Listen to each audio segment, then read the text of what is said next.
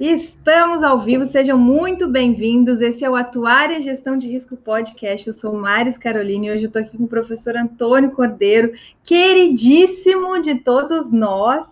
A gente vai estar tá aqui falando especificamente sobre cálculo atuarial aplicado e hoje tem algo especial que é o sorteio lá no meio da nossa apresentação, né, professor? Então, é, primeiro, Quero te agradecer a presença. Quem está chegando aqui, a gente bota, a gente usa duas hashtags, uma hashtag atuário para quem já é formado e a outra hashtag atuando para quem ainda está na graduação. Então, para a gente saber aqui se você já está formado ou se você está na graduação ainda. Então, a hashtag atuário, hashtag atuando, para a gente ter o nosso boa tarde. Seja bem-vindo, professor. Suas primeiras palavras, depois eu, eu lhe apresento. Ah, muito obrigado pelo convite. Eu, eu fico feliz, depois de tantos anos atuando aí na, na atividade, é, mostrando a atuária para muita gente que desconhece, muita gente que está começando e muitos que já estão formados há tanto tempo, velhos amigos, etc., sabe da, da luta que eu tive aí nesses últimos 20 anos aí para mostrar que o nosso curso era um curso legal, um curso de futuro, etc., etc. E estou à disposição para que precisar, falar sobre o meu livrinho aí, né? E o, o, à sua disposição, que vocês precisarem, mandem chat, falam. Se quiser depois me mandar e-mail para mim, mandar WhatsApp, fique à vontade. Muita gente sabe do meu e-mail, é tudo aberto, telefone aberto, tudo aberto, sem problema nenhum. Muito bom. É, eu vou agradecer imensamente essa, essa essa disponibilidade, professor super acessível, vários fãs, professor, várias uh, manifestações, a gente teve muitas manifestações no, deixar a gente aqui mais próximo antes de eu passar para a apresentação, a gente teve muitas manifestações no Instagram e, assim, agradecendo a sua disponibilidade, dizendo sobre a aula, que a aula seria imperdível, agradecendo a sua participação na formação como atuários, dos atuários, é, então, assim, eu acho que dentre todas as pessoas que vieram falar aqui, você está ali entre com uma das pessoas que mais teve manifestações de olha, muito obrigada, essa é imperdível. Realmente foi uma interação muito grande. Eu agradeço todo mundo que manifestou isso. E afinal de contas, o nosso propósito aqui é um propósito de conteúdo atuarial compartilhado. Esse é um projeto que nasceu no ano de 2020, um pouquinho antes da quarentena, e aí a quarentena acabou dando uma, uma, uma amplitude muito maior, né?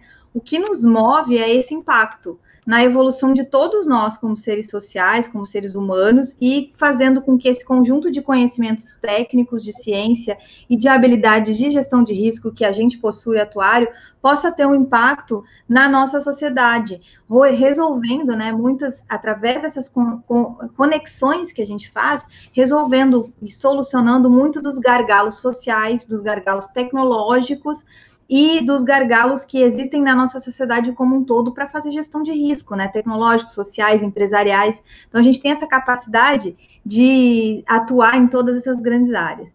E Uau. isso nasce através dessa, dessa, dessa nossa linda ciência, e o professor tem o, te, teve essa, essa dedicação para fazer o livro de cálculo atorial aplicado, de uma forma que tem esse, tem esse objetivo, né, professor, de está ampliando a, a, possibilidade de todos os alunos, de todos os, os, possíveis formados já, inclusive, terem uma literatura para retornar lá, revisar em algo consistente, algo que realmente é, agrega todo o conhecimento. Então, a gente é muito agradecido por isso. Para é, brindar e dar uma maior visibilidade ainda a essa publicação, junto com seu filho Rodrigo, queridíssimo, adorei conhecê-lo também, professor. Parabéns pelo filho. A gente tem o, o desafio, às vezes, de. Eles são um, um, dos nossos maiores, das nossas maiores criações também, né? E a gente montou o sorteio do livro. Então tá rolando lá no Instagram, vou botar o link aqui, tá rolando lá no Instagram o sorteio do livro é, do professor. Eu vou botar aqui na tela, deixa eu fazer uma coisa aqui. Vou botar aqui na tela a publicação. Esse aqui. Essa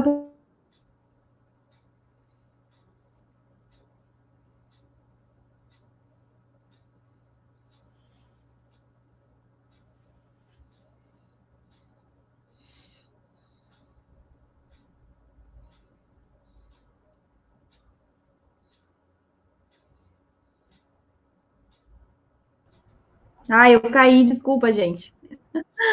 desculpa, voltei.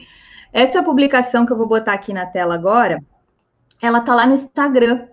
E eu vou botar o link para quem ainda não está participando do sorteio. O que, que tem que fazer? Tem que ir lá, marcar duas pessoas nos comentários, seguir o meu perfil professor do professor, o perfil do professor também, e compartilhar lá nos stories. A uma hora da tarde, uma e cinco, eu vou encerrar os comentários lá e no final da live a gente vai fazer o sorteio aqui ao vivo. Vou abrir, vou compartilhar minha tela para todo mundo acompanhar o sorteio e a gente confere as regras e já sabe. E aí o Rodrigo vai enviar, né, professor, o livro é, então, vai ser um envio totalmente gratuito. Enquanto o professor começa a apresentação, eu vou botar ali o link para quem quiser participar dessa, desse sorteio. Todas as segundas-feiras a gente tem live ao meio-dia. Todas as quartas-feiras a gente tem live às 6 horas da tarde, que a gente está chamando do Rap da Quarta Atuarial. E todas as sextas-feiras eu dou aula de tarde, às 2 horas da tarde, uma aula fechada aqui que não fica disponível depois. Mas hoje a gente vai abrir com o cálculo atuarial aplicado. Então, professor, a palavra está contigo. Tá, obrigado. Uh... Uh, é o seguinte, uh, o, a gente vai falar especificamente do livro, né? E o livro, ele, ele teve uma, vamos dizer, ele nasceu, assim, foi a gênese do livro, foi aquilo que todos nós, num determinado momento da vida, às vezes a gente quer fazer alguma coisa que seja é, necessário realmente para a sociedade, né? Eu acho que a gente se sente bem fazendo isso. Eu já dava aula na PUC há muito tempo, e na época eu me lembro perfeitamente que havia uma deficiência muito grande de material. Né? Eu estou falando de coisa de mais de 20 anos atrás. E percebendo isso, eu fui atrás de começar a fazer apostilamento, sabe? Fazer coisas dessa natureza. É, fui é, atrás. Eu, eu, eu sou um, um rato de sebo, comecei a ir atrás de muita informação nos sebos de São Paulo, que São Paulo tem sebos assim maravilhosos, e fui encontrando muita publicação, é, porque na época que eu estudei era tudo francês, inglês e, e não tinha muita coisa também, né? pouca coisa, tinha coisa em alemão, era muita dificuldade. E eu fui pegando todos os materiais, fui juntando, e verifiquei, eh, peguei as emendas de, de cursos, de alguns que existiam no exterior, e fui montando devagarzinho, fazendo os apostilamentos. E um dia eu estava na editora Atlas, que ainda naquela época era Atlas, e o diretor falou: Você não tem interesse em, em fazer esse material, eh, fazer um livro? Eu falei: Tenho, mas é tão pouco atuário que tinha, né? 400, acho que 500 atuários é, não sei se isso vai vender, não, vamos fazer, vamos tentar e tal. Fizemos o livro e eu levei, eu acho que entre a montagem do livro, apostilamentos e tal, acho que eu levei perto de uns, uns três, quatro anos, assim, pelo menos, mas trabalhando incessantemente mesmo, trabalhando bastante, porque eu peguei a sequência total que o aluno precisa numa, numa faculdade para fazer, né? Começando lá de trás, na demografia, etc. Foi essa, a historinha do livro é mais ou menos essa, né? Então, o que, que nós fizemos? Aí eu fui atrás de, de demografia, fui verificar os outros ramos da atuária, que, que, o meu ramo especificamente era o ramo de vida, e fui tocando o barco dessa maneira, quer dizer. E o livro está aí hoje, já fazem, já fazem 10 anos já, né? Porque o livro foi lançado em 2010, já tem 10 anos e é impressionante ele não para de vender, as pessoas procuram, e hoje a Atlas eh, já foi, se não me engano, foi negociada com a GEM aí do Rio de Janeiro, né, o grupo da Editora Nacional, e é isso aí, é, a historinha do livro é bem interessante. Como eu sempre tive no ramo, né, e na atividade, eu fui espalhando o livro pelos, pelos alunos, pelos colegas, e Aí a, Atlas, aí a Atlas começou a fazer o e-book, hoje pode pegar o livro inteirinho pelo PDF também, né? Pelo PDF dá para você. O e-book tem todos os capítulos, até capítulo assim, eu quero capítulo 10. Você pede lá na GEM e eles mandam para você, não tem problema nenhum, vai pelo seu computador. Você não precisa comprar o livro físico. Apesar de que o livro físico é, eu acho mais gostoso, né? Assim, de você pegar, abrir, essa coisa, cheirar o livro, né? Mas o, o e-book está lá à disposição também, né? Muito bom. É, tá você que está chegando agora, eu estou recebendo vários comentários aqui, professor. Várias, várias pessoas. O Alex está aqui, querido, seja bem-vindo. Marcos também está aqui, muito bem-vindo. Eliane está sempre aqui conosco. Rayane, seja bem-vinda, boa tarde. Mike. Ah, é, tem bastante. O também. Exatamente, tem vários alunos, ex-alunos, tem atuários que admiram, a gente vai estar tá, tá com uma audiência aqui qualificada, como sempre, e aí a gente já tem algumas pessoas aqui também se identificando, a nossa hashtag atuando para os estudantes e hashtag atuário para todo mundo que for atuário. Conforme vocês forem entrando, eu vou botando aqui os comentários na tela. E dentro do livro, professor, a gente vai ter um foco em atuar e a vida, tá, tá certo isso? É, eu, diria que, assim, 60% do livro talvez seja, talvez seja toda, eu nunca fiz esse percentual, mas deve ser em torno de área vida, porque a área vida é, eu sempre considerei a parte mais complexa de para o estudante entender. Ao, ao longo dos anos eu fui percebendo isso, porque a parte determinística, né, que a gente fala que é a parte não vida, Uhum. Tem, tem algo de estocástico, mas pouco. Então, é, agora, a parte de, de vida, por ser inteiramente estocástica, ela é mais complexa. E então me, eu me prendi mais nesse aspecto. Agora, o livro ele tem tudo que você, assim, para quem tem para quem está iniciando, principalmente, né? Uhum. É, é, toda a parte de vida é completo, completo, completo, que eu acho, não falta praticamente nada. Claro que eu não falo de ALM, por exemplo, de fundo de pensão, né? Porque é uma uhum. coisa recente, é uma coisa mais recente, digamos assim. Né? Mas é, tem, tem, tem básico, tem tudo lá. E eu falo um pouco de saúde também, explico, né? O funcionamento da parte de saúde, a, mais a parte de gênese, porque os estudos de saúde, na realidade, eles começaram lá atrás, e aí houve uma série de mudanças mas é, tem, tem um pouco de saúde, tem um pouco de, de toda a parte, vamos dizer, de risco, né? Explicação, e a parte de seguros. A parte de seguros, ela é, eu diria, uns, uns 20% do livro, né? Uns 60% é a parte de, de, de vida, e, e, e, o resto é complementos, né? Pra, pra de iniciação. Né? É, é o funcionamento. A gente tem um registro aqui, ó, da Beth, professora também da PUC, é. de São Paulo, querida. A Cris está aqui. O NASA, grande atuário também da área de saúde, já registrou aqui. Antônio, bem-vindo. Francisco, ó, boa tarde. O livro do professor Antônio foi o primeiro livro de atuária que eu comprei. Contribui. É. Contribuiu e contribui muito até hoje. Obrigado, professor. Sabe, professor, que eu comecei a dar aula na Universidade Federal do Rio Grande do Sul em 2010, no ano que houve a publicação. E uma das grandes perguntas que os alunos fazem é: nossa, nós temos ou não uh, referências bibliográficas, livros em atuária? E aí a gente foi premiado justo, né, presenteado justo naquele ano com a possibilidade é. de dizer: olha, vamos revisar os planos de ensino, vamos colocar como uma, uma, uma bibliografia, né, uma é. referência bibliográfica obrigatória. E aí, inclusive, a universidade, depois de uns dois anos, porque a universidade demora, em especial as federais, para a gente conseguir as autorizações para as compras dos livros, né? Tem que ser um livro que realmente vai permanecer no currículo e tudo mais. E aí a gente conseguiu colocar ele disponível na biblioteca logo depois e colocar ele dentro das. Na sequência, o curso recebeu a avaliação em loco do MEC e, e aí todo esse alinhamento, que a gente tinha feito em relação à bibliografia também fez bastante diferença na hora de fazer a avaliação. Professora Cristiane também já vi por aqui, Clara está aqui também da UFRN, Robson, querido, fez uma live excelente com a gente de governança, está disponível no canal, quem ainda não viu, vai lá, se inscreve. E se você chegou agora no canal, primeira vez que está por aqui, se você fechar a caixinha que tem do chat que está aberto, você fecha ela, aparece um, um link, um, um botão é chamado inscrever-se, e depois que você clica ali, aparece um sininho para ativar as notificações. Faz isso, que daí toda vez que a gente estiver gerando esse conteúdo, o próprio YouTube manda um envio e você pode participar ao vivo, colocar seus comentários, colocar sua participação, porque afinal é isso que nos move. Professor, essa, esse início né, de tudo está relacionado com a demografia, que é o que a gente, o primeiro tópico das coisas que a gente vai ver hoje de conteúdo atuarial. Como Exato. é que é esse link com a demografia?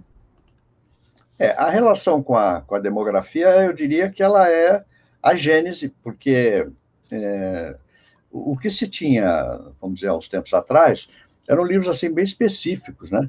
Você já, livros sobre rendas, né? Livros sobre cálculo atuarial, não vida, coisa, é muito, o material era muito espalhado.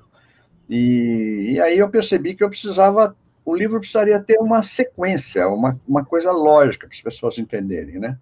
Uhum. E aí eu fui atrás dessa parte, vamos dizer, demográfica, porque a demografia não, não é só no Brasil. Ela começou, na realidade, a ficar assim, algo preocupante, entre aspas, foi a partir do, da década de 70, quando a população começou a aumentar assim, demais.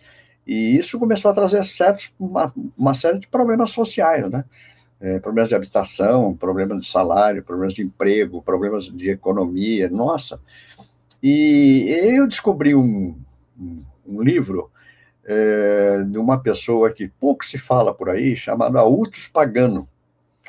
Esse livro é um livro que eu recomendo a todo o atuário ler, porque ele é um livro de é, estatística, absolutamente estatística demográfica. Esse livro, embora seja antigo, ele foi, ele foi financiado pela Prefeitura de São Paulo, e eles são dois volumes. E o Autos foi, ele era uma, um, um matemático e estatístico que foi, inclusive, homenageado até na Inglaterra, na época. Ele lançou o livro em 1945. E esse livro foi traduzido para o inglês na época. Foi o primeiro brasileiro que fez um livro de demografia, foi traduzido na Inglaterra. E esse livro é fantástico. E ali eu percebi como ele, ele tinha uma, uma relação também de passado, eu percebi como era importante ah, os estudos de demografia como um elemento de escadinha para a parte atuarial. Então, porque você não, não, não dá para você esquecer a demografia, como, é, por exemplo, você vai dar um curso de, de parte atuarial, digamos, de, no, no ramo de vida. Não dá para você deixar de falar de demografia. As pessoas têm que saber. Por isso que hoje você tem atuário trabalhando no IBGE, você tem atuário trabalhando em áreas aí do IPE, etc, etc. Por quê? Porque a demografia ela tem uma relação muito grande. E daí, eu percebi que o AUTOS, naquela época, ele já se preocupava com as funções de vida. E essas funções de vida são as funções que foram criadas, desenvolvidas na, na Inglaterra. Você sabe que a mãe da atuária é a Inglaterra.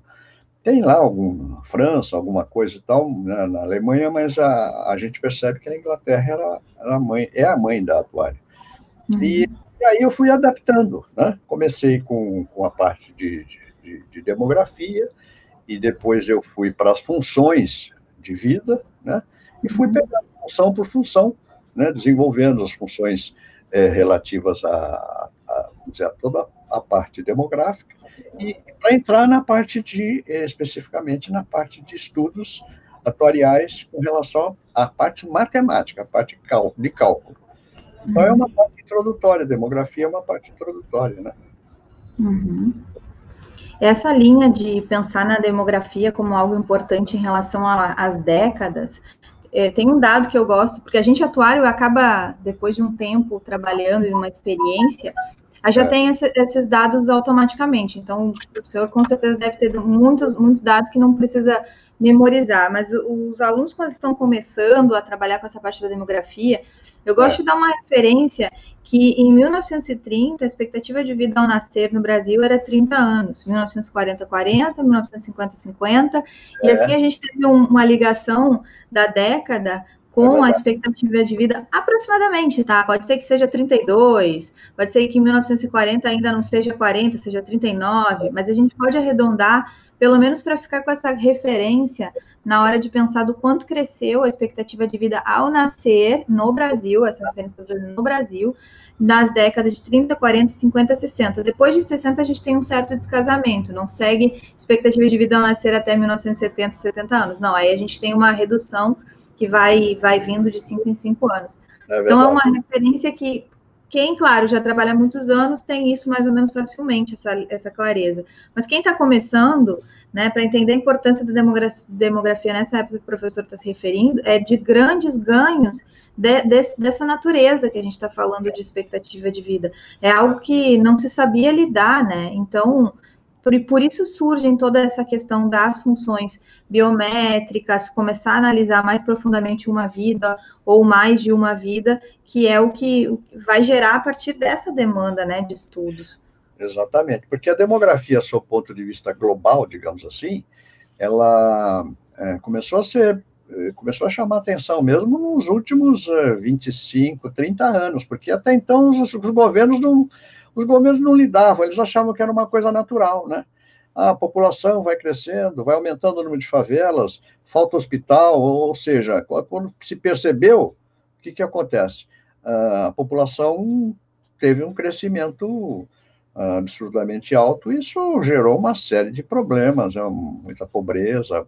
Começou, aí se começou a descobrir realmente onde é que nós estávamos vivendo, né? Então, é, eu faço essa homenagem à demografia no meu livro, porque eu acho importante é, que o aluno que está começando, ele não. Porque ele, às vezes, imagina, ele entra na faculdade e imagina que a, que a, a atuária está pronta, né? Na realidade, não tem, não tem nada pronto. As coisas estão em um funcionamento e como é que começou, né? Como é que as coisas se iniciaram. É o que eu falei, depois vieram aquelas funções, essas funções biométricas, tábuas de mortalidade, né? acho que 99% das pessoas que eu estou falando isso sabem do que é isso, uma vida ou mais vidas, é, e aí a coisa continuou, né? Estudos de renda, misturar com a matemática financeira, é, porque é uma, é uma, a atuária é uma, uma salada, né? É uma coisa que mistura parte estatística com a parte de cálculo financeiro e outros elementos, evidentemente, mas é, basicamente é isso. E é o, é o que eu é o que eu resolvi fazer. E o livro ele vai se desenvolvendo por capítulos, né? É uma sequência. Qualquer um consegue ler aquele livro, porque ele não. Ele, o grande problema de, de, de, que faltava no Brasil, eu, até 2010 eu acho isso, é que faltava um livro sequencial, sabe aquela coisa da sequência? E, e porque você pegava material é, é, era um material específico, uma coisinha aqui, outra coisa ali, não tinha algo que completasse. Né? Quando eu percebi, é, eu percebi isso, porque eu tive um professor chamado Wilson Villanova, que é famosíssimo, que faleceu já, ele foi meu uhum. professor. Uhum. O, o, livro do Villanova é, é, é um dos melhores livros que tem no Brasil para aprender a parte atuarial de vida. Só que eu percebia no livro dele e eu já falava isso para ele quando ele estava vivo, eu falava, professor, o seu livro é ótimo, só que tem uma coisa, ele falta, uh, tá, falta o, um pedaço da perna e um pouco do braço, ou seja, ele tem todo o miolo, mas não, não tem o, o, o importante que é aquela parte didática, né? Aí ele dava risada e tal, realmente é, era, era, um livro assim muito pesado em termos técnicos.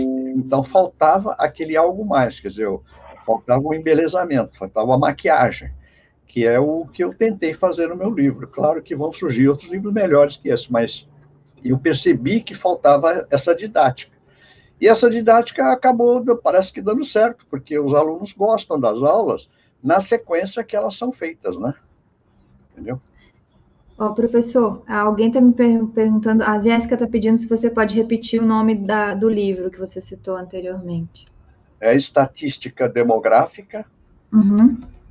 Autos com TH, Autos Pagano. Se conseguir achar esse livro, esse livro é, é difícil de achar, mas se conseguir achar, ele é sensacional. Eu vou botar aqui nos comentários, gente. Depois, até quem estiver assistindo depois, pode. A, a Utus. Ah, com TH, né? É, com TH. Pagamos. Depois a gente bota lá no Google, dá uma procurada e, e permanece com, com essa leitura aí indicada. Professor, o livro do Vila Nova é aquele que tem o, o tomo 1, 2, 3 e 4, que começa no início da ciência e tudo mais? É do Wilson Villanova? Eu tenho esse livro também. É, o livro do Vila Nova, ele Deixa eu olhar aqui se, está aqui, facinho. Ele é esse aqui, ó, quer ver? É esse aqui. Consegue ver na câmera aí que eu tô. Deixa eu botar maior para todo mundo ver. Aí, tá vendo? Aí, ó. Aqui. Esse livro aqui. Exatamente. Olha lá, tá vendo? Biblioteca Pioneira de Ciências Sociais. Né? Uhum. O livro é ótimo. Verdade, mas, né, gente? É, mas aí é que tá. Ele, quando, quando ele fez o livro, ele foi assim, direto, sabe? Pá, ele foi direto no assunto. É, não, teve, não teve preliminares. E o que acontece? É, o livro ficou muito pesado. Né? E, mas o livro é excelente, mas é difícil de achar também esse livro. É, não, não tem muito material, grande problema, né? Eu tenho livros aqui, eu tenho livros aqui da, da, do Galé, não sei se você tem. Tem? Sim. É, tem livros do, do, é, Tem uns livros antigos aqui. Esses livros todos são livros que eu acho que hoje em dia é difícil fazer livros dessa natureza, porque eles eram livros bem, digamos assim, detalhados, né? Detalhadinhos, é uma coisa. Hoje está tudo muito espalhado, né? Exatamente. O NASA está falando aqui, ó, super importante, mestre. Acho que a demografia será uma das matérias mais importantes para o futuro, devido às mudanças comportamentais e de longevidade. Aí o Alex, o Alex está comentando aqui, qualquer um pode ler, até aqueles trechos escritos em mandarim, isso ali é para qualquer um. Aí a nossa bela ciência atuarial. Né? A gente tem uma produção bibliográfica também na Escola Nacional de Seguros, que a gente sempre coloca aqui, que tem vários livros lá para download e tudo mais, mas realmente é, é, o, o, a, a, publicação de, de uma forma sequencial, assim, e densa, é um diferencial do livro do professor Cordeiro. Aí tem uma historinha aqui, professor, uma historinha rápida da é. descrição da população. Como é que foi isso? Da descrição da população? É, é, aí foi o, aquele cidadão lá, o Aquiles Guilar, né? Ele que fez uma definição, né? É, uhum. ele, ele, ele, é porque isso aqui já é mais, é mais uma homenagem que a gente faz para esses caras, porque a gente estuda essa parte atuarial e esquece do passado, aqueles que faleceram, morreram, aqueles livros que esses caras fizeram, né? Esse Whipple aqui, é, é, eles dividiram a... O, o Pagano também já tinha feito isso, né? Ele dividiu a, a, a demografia em vários pedacinhos, né? Genealogia, eugenia, é, atometria, eles foram dividindo a, todos esses estudos, e hoje são estudos separados e virou até especialização, né? Então, uhum. é isso que é interessante. Essa é a historinha que, que eu acho que é importante conhecer, porque quando você estuda patometria, quando você vai fazer alguma análise de, de genealogia ou, ou coisas dessa natureza, é, você esquece que aqui, na realidade, você está estudando algo que está ligado à estatística demográfica. Né? Uhum. A parte de morbidade, por exemplo, doenças. Né? A parte de morbidade, é, morbidade ou morbilidade, como se alguns falam, né? Está é, tá ligada diretamente à parte de saúde. Né? Não é só saúde suplementar, a parte de saúde em geral. Né? Quando você pega o CID-10 e começa a fazer análise, teve gente que pegou aquele CID-10 e já fez alguns estudos aí interessantes, só que para fazer estudos interessantes em cima do CID-10 é extremamente complexo. Mas eu acho que agora, com os computadores, a gente vai conseguir é, fazer, vamos dizer, algumas aproximações interessantes dessa parte de morbidade.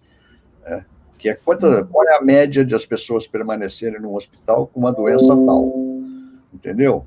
É, começar a dividir, talvez por etapa, por idades, por alguns tipos de doenças, porque é, é necessário, não dá para você estudar todas as doenças, mas dá para você estudar grande parte das, das doenças. Da mesma forma que você estuda, não dá para você saber todos os motivos de morte, mas dá para você saber os motivos principais, né? o que mata o ser humano, o que deixa doente, o que invalida, etc, etc, etc. É, tem muita coisa para essa moçada aí que está começando aí, e os atuários mais afoitos é, estudarem esses aspectos, que eu acho que é uma ciência que não para, né?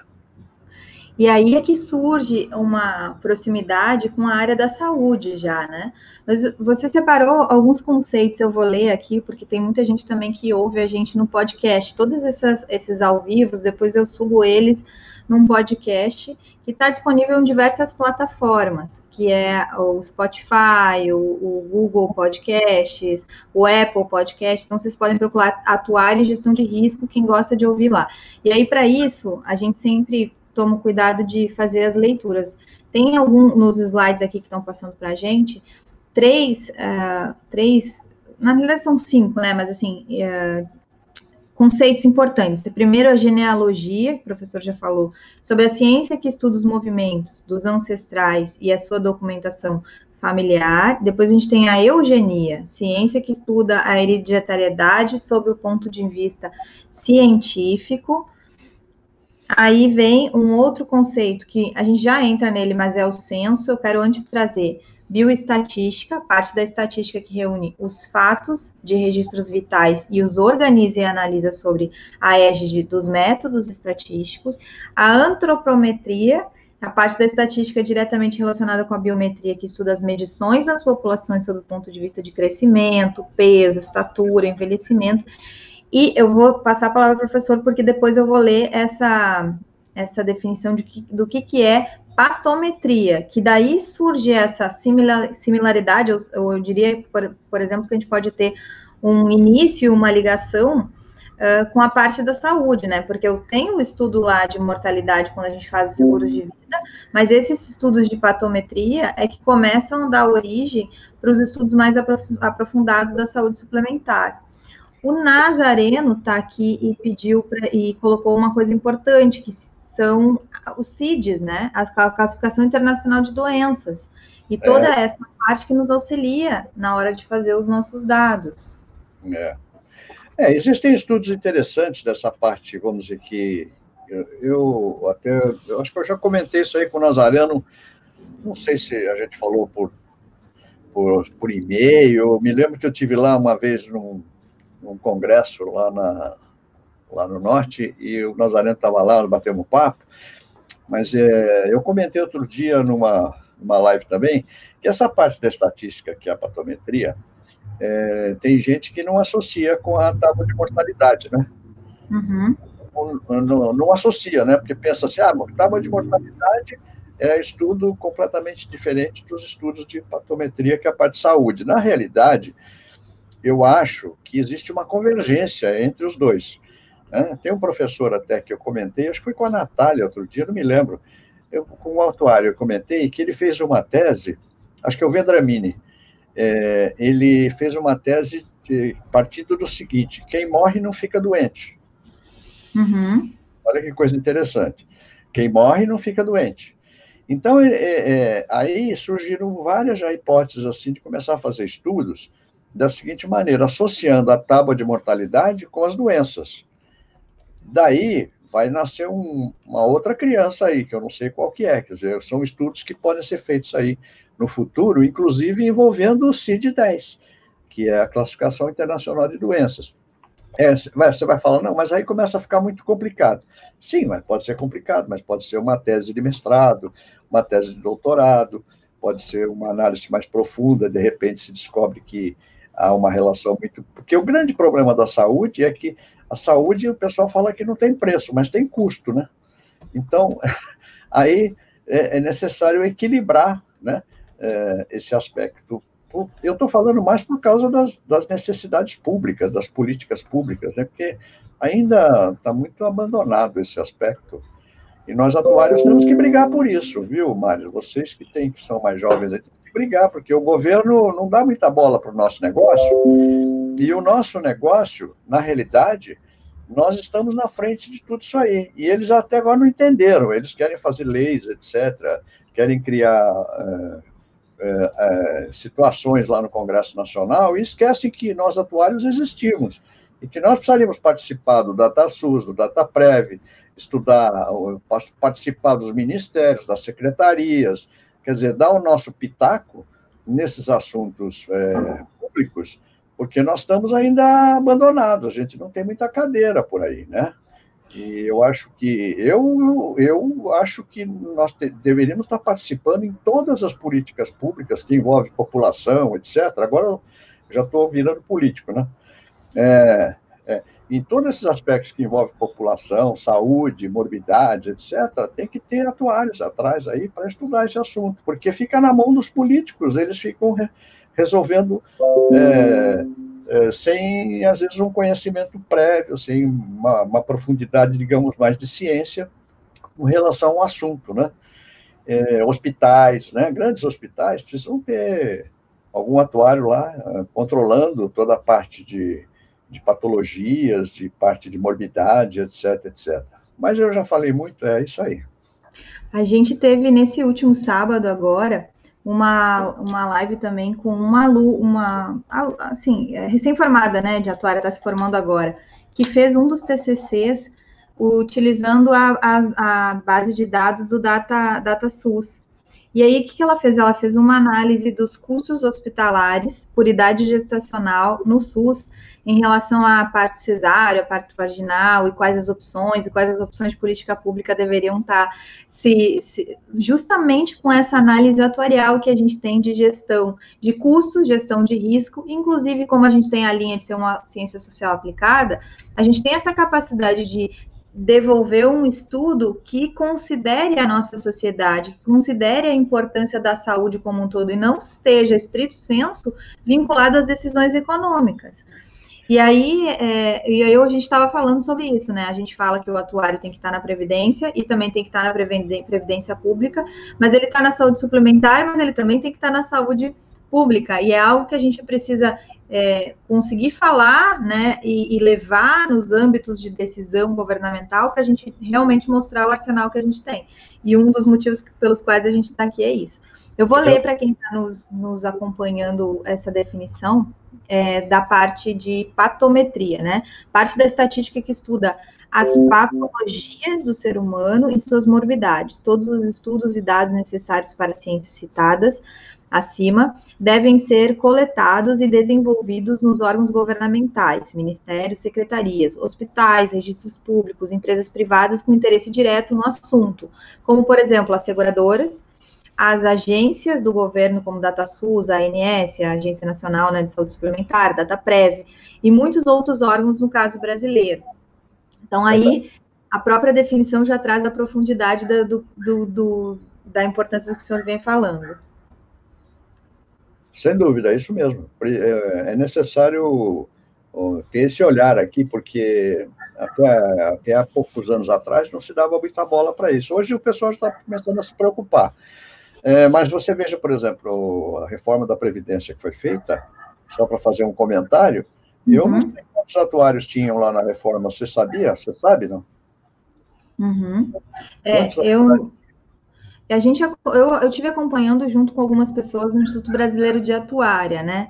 É. Tiveram algumas pessoas que estavam próximas do debate, mas acredito que é, fazendo assim, parte da decisão mesmo, a gente não deve ter tido nenhum atuário. A Andréa Vanzilhota, que está aqui nos assistindo também, ela fez uma live toda de conteúdo uh, em relação às alterações que houveram na, na Previdência.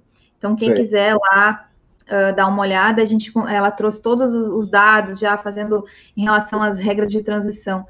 E sabe que é, em relação a essas regras de transição, por exemplo, da Previdência, entender quem é que vai ter benefícios, quem é que vai ter prejuízos, como é que a gente vai fazer essas formas de, de transição, também faz parte do cálculo atuarial, né? Então, a gente está desde o cálculo da decisão, quanto do cálculo da implementação, de decisões de implementação na Previdência. E a mesma coisa tem que ocorrer na saúde mas eu não sei dizer se alguém aqui da nossa audiência souber de algum atuário que tenha trabalhado diretamente na Previdência, Coloca aqui para gente.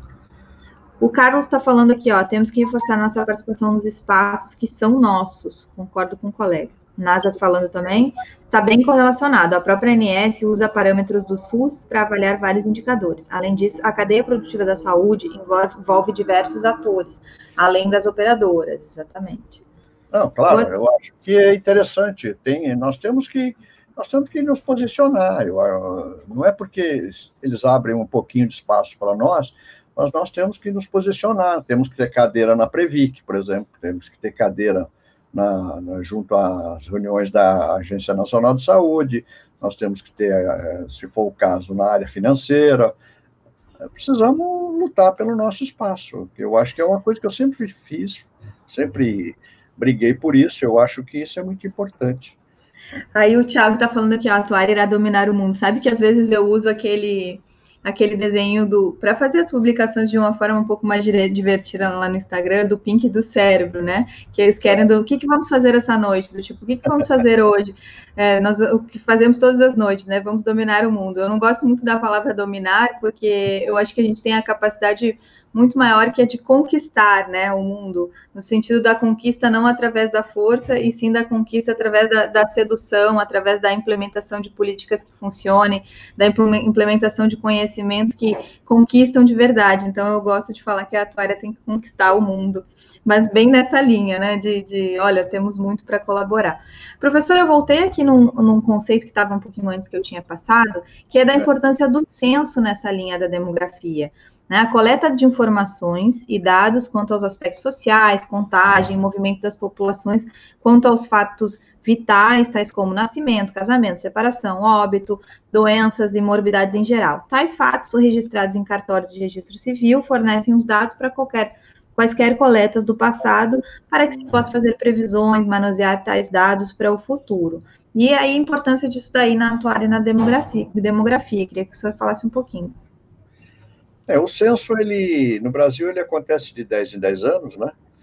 É, em geral, em geral é, no exterior também. É, me parece que nos Estados Unidos eles estão, eles reduziram esse espaço, mas eu não tenho bem certeza. Eu li alguma coisa a respeito.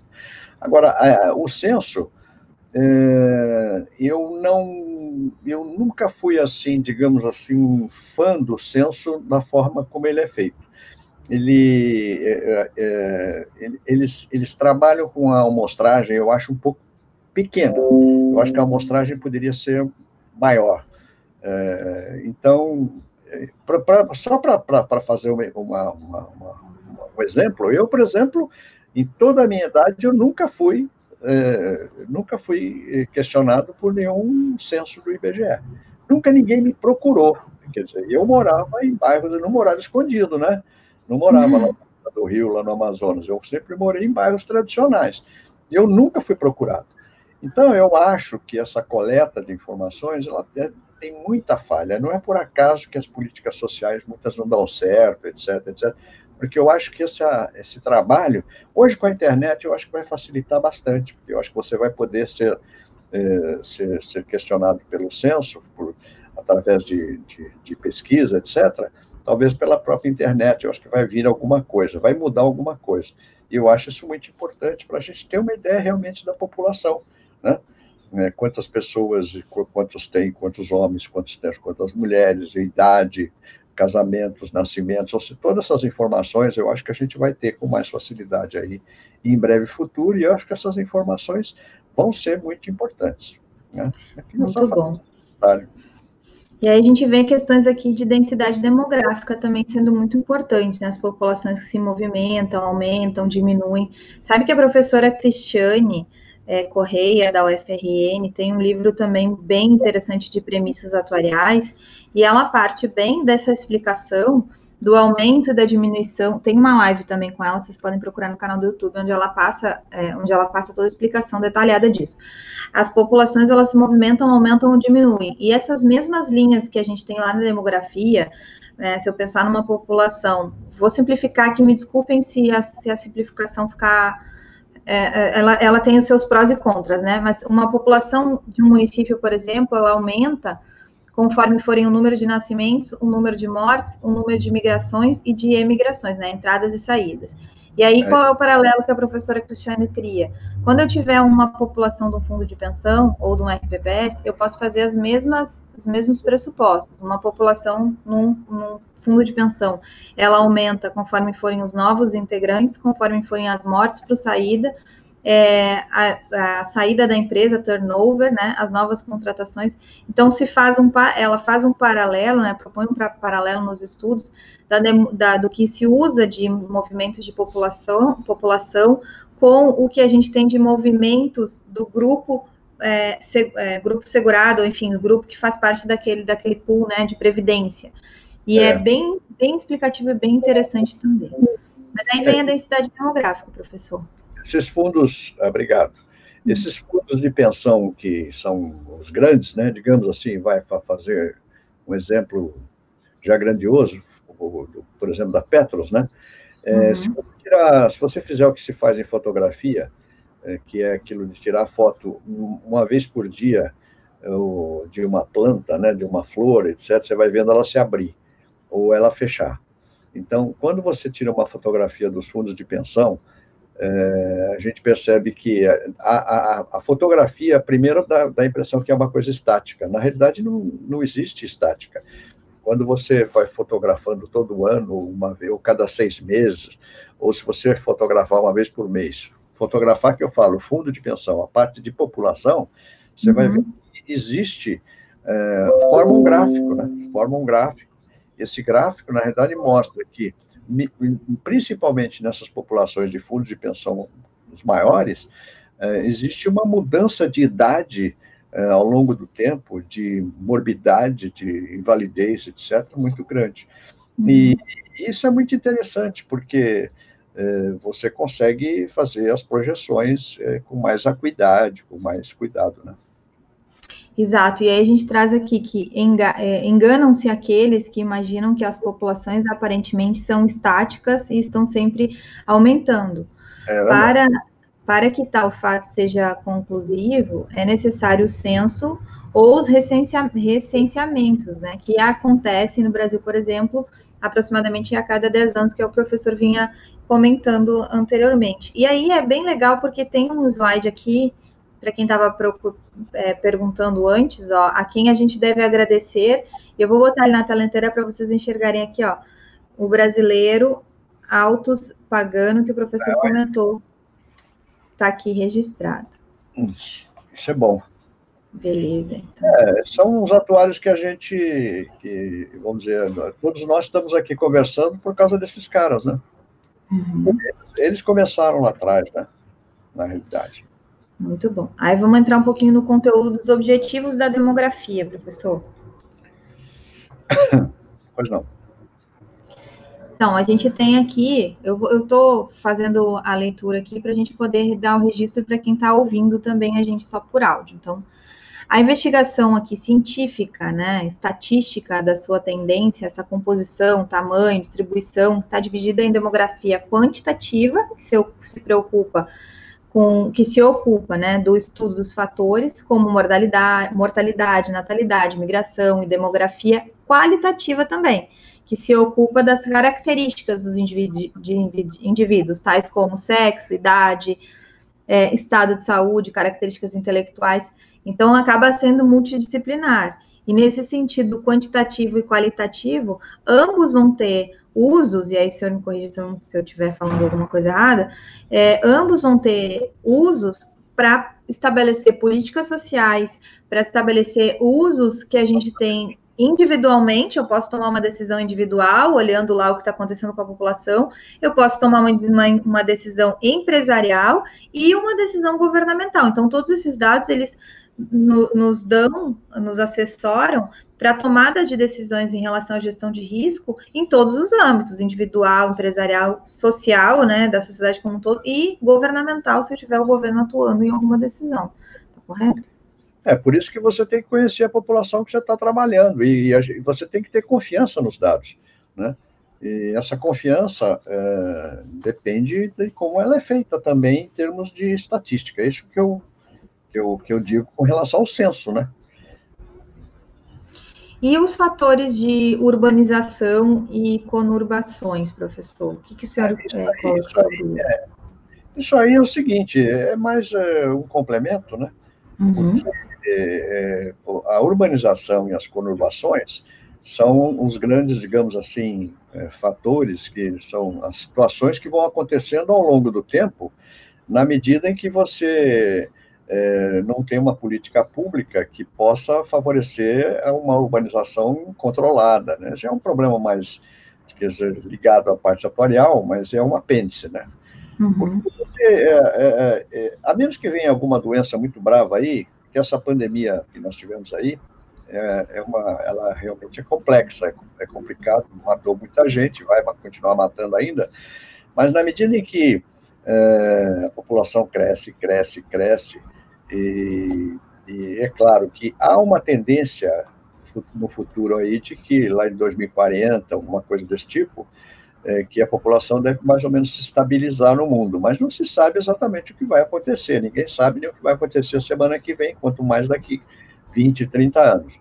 Então, mas a urbanização é uma coisa é, complexa, porque as pessoas vão se amontoando, né, vão se juntando nas cidades, as cidades não têm espaço suficiente, criam-se cortiços, e as conurbações, é, não sei se todo mundo sabe, a conurbação é uma, é uma emenda que se faz, né, ela vai, ela vai juntando uma cidade com a outra, de forma tal que chega num determinado momento que você não sabe se você está numa cidade ou se está em outra, porque juntaram-se aquelas cidades, né? E é o caso, por exemplo, um, assim, para falar um exemplo simples, você pega a Via Anhanguera hoje, você vai até Campinas, praticamente, e você vê que não existe espaço vazio, quase. Né? São poucos espaços vazios, porque vai a, isso é uma conurbação, né? vai juntando, vai se aumentando. E isso é um aspecto demográfico que envolve o quê? Envolve uma série de situações de política pública, luz elétrica, água, esgoto, é, postos de saúde, etc, etc, etc. São, você vê que a coisa vai se especializando, não é verdade? É só, só isso que eu queria complementar né, dentro desse aspecto. Exatamente. Aí os, os, outros fatores, né, que são importantes que o senhor trouxe, salários elevados, boas condições médicos-sanitárias ou educacionais, necessidade de mão de obra, liberdade de expressão, clima agradável, são todos os fatores que fazem e influenciam nesses movimentos. E aqui definição, duas definições importantes. As migrações internas são aquelas que ocorrem dentro de uma determinada região ou país. E ainda a gente tem um movimento de êxodo rural, que desloca um grande contingente populacional do campo para as cidades, e é um exemplo da, de migração interna. Nessa linha do êxodo rural, tem uma teoria econômica bem importante, né, eu acabei fazendo economia também, além de ciências atuais, que é uma, uma teoria que eu não tinha visto nas disciplinas é, e nos estudos de economia em geral, mas é a teoria da economia que diz que a gente tem uma modernização conservadora em um período de, de êxodo rural maior, aonde a gente tem uma, o uso das máquinas no campo, e esse entendimento é importante para a gente saber o que, que acontece com a previdência social enquanto a gente fala da, do movimento de é, colocação né, para dentro do cálculo, digamos assim, da parte de mão de obra rural, dos trabalhadores rurais, é, vulgo assim, sem contribuição, que a gente atualmente vai fazer a crítica facilmente, porque foi sem contribuição e tudo mais, se a gente não compreender é, o movimento social que está por trás.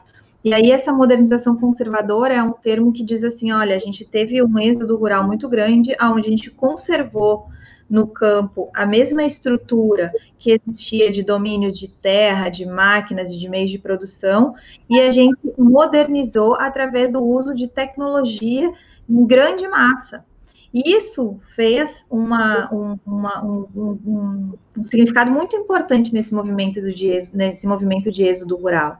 Né? E a gente, como atuário, tem que compreender essas, é, esses movimentos. Se a gente não compreende o porquê, como é que a gente vai calcular o que, né, que a gente sempre fala. E aí o senhor traz aqui causas da urbanização, né? Uma das causas da urbanização no Brasil é atribuída a essas saídas das pessoas no campo. O êxodo rural no Brasil, que se caracterizou por uma grande saída da população do campo para a cidade devido a uma série de fatores, tais como a mecanização da agricultura, o baixo padrão de vida dos agricultores, fez com que é, tenham que ir à busca de melhores condições de vida. Então, tudo isso está interligado, é, um, é um, exatamente é um, um conhecimento muito importante para a gente atuário. Excelente. É, são fatores que vão mudando toda a população. A migração, ela vai. No campo, eu, eu tenho lido que no campo está tá diminuindo um pouco. Eu acho que o êxodo não está como era, vamos dizer, até a década de 80, é, começo da década de 90. É, tem muita, muita gente que está por atração, é, por atração, vamos falar atração, por salários e, e desenvolvimento da própria tecnologia, tem muita gente que está voltando para o campo hoje, uhum. né, trabalhar no campo.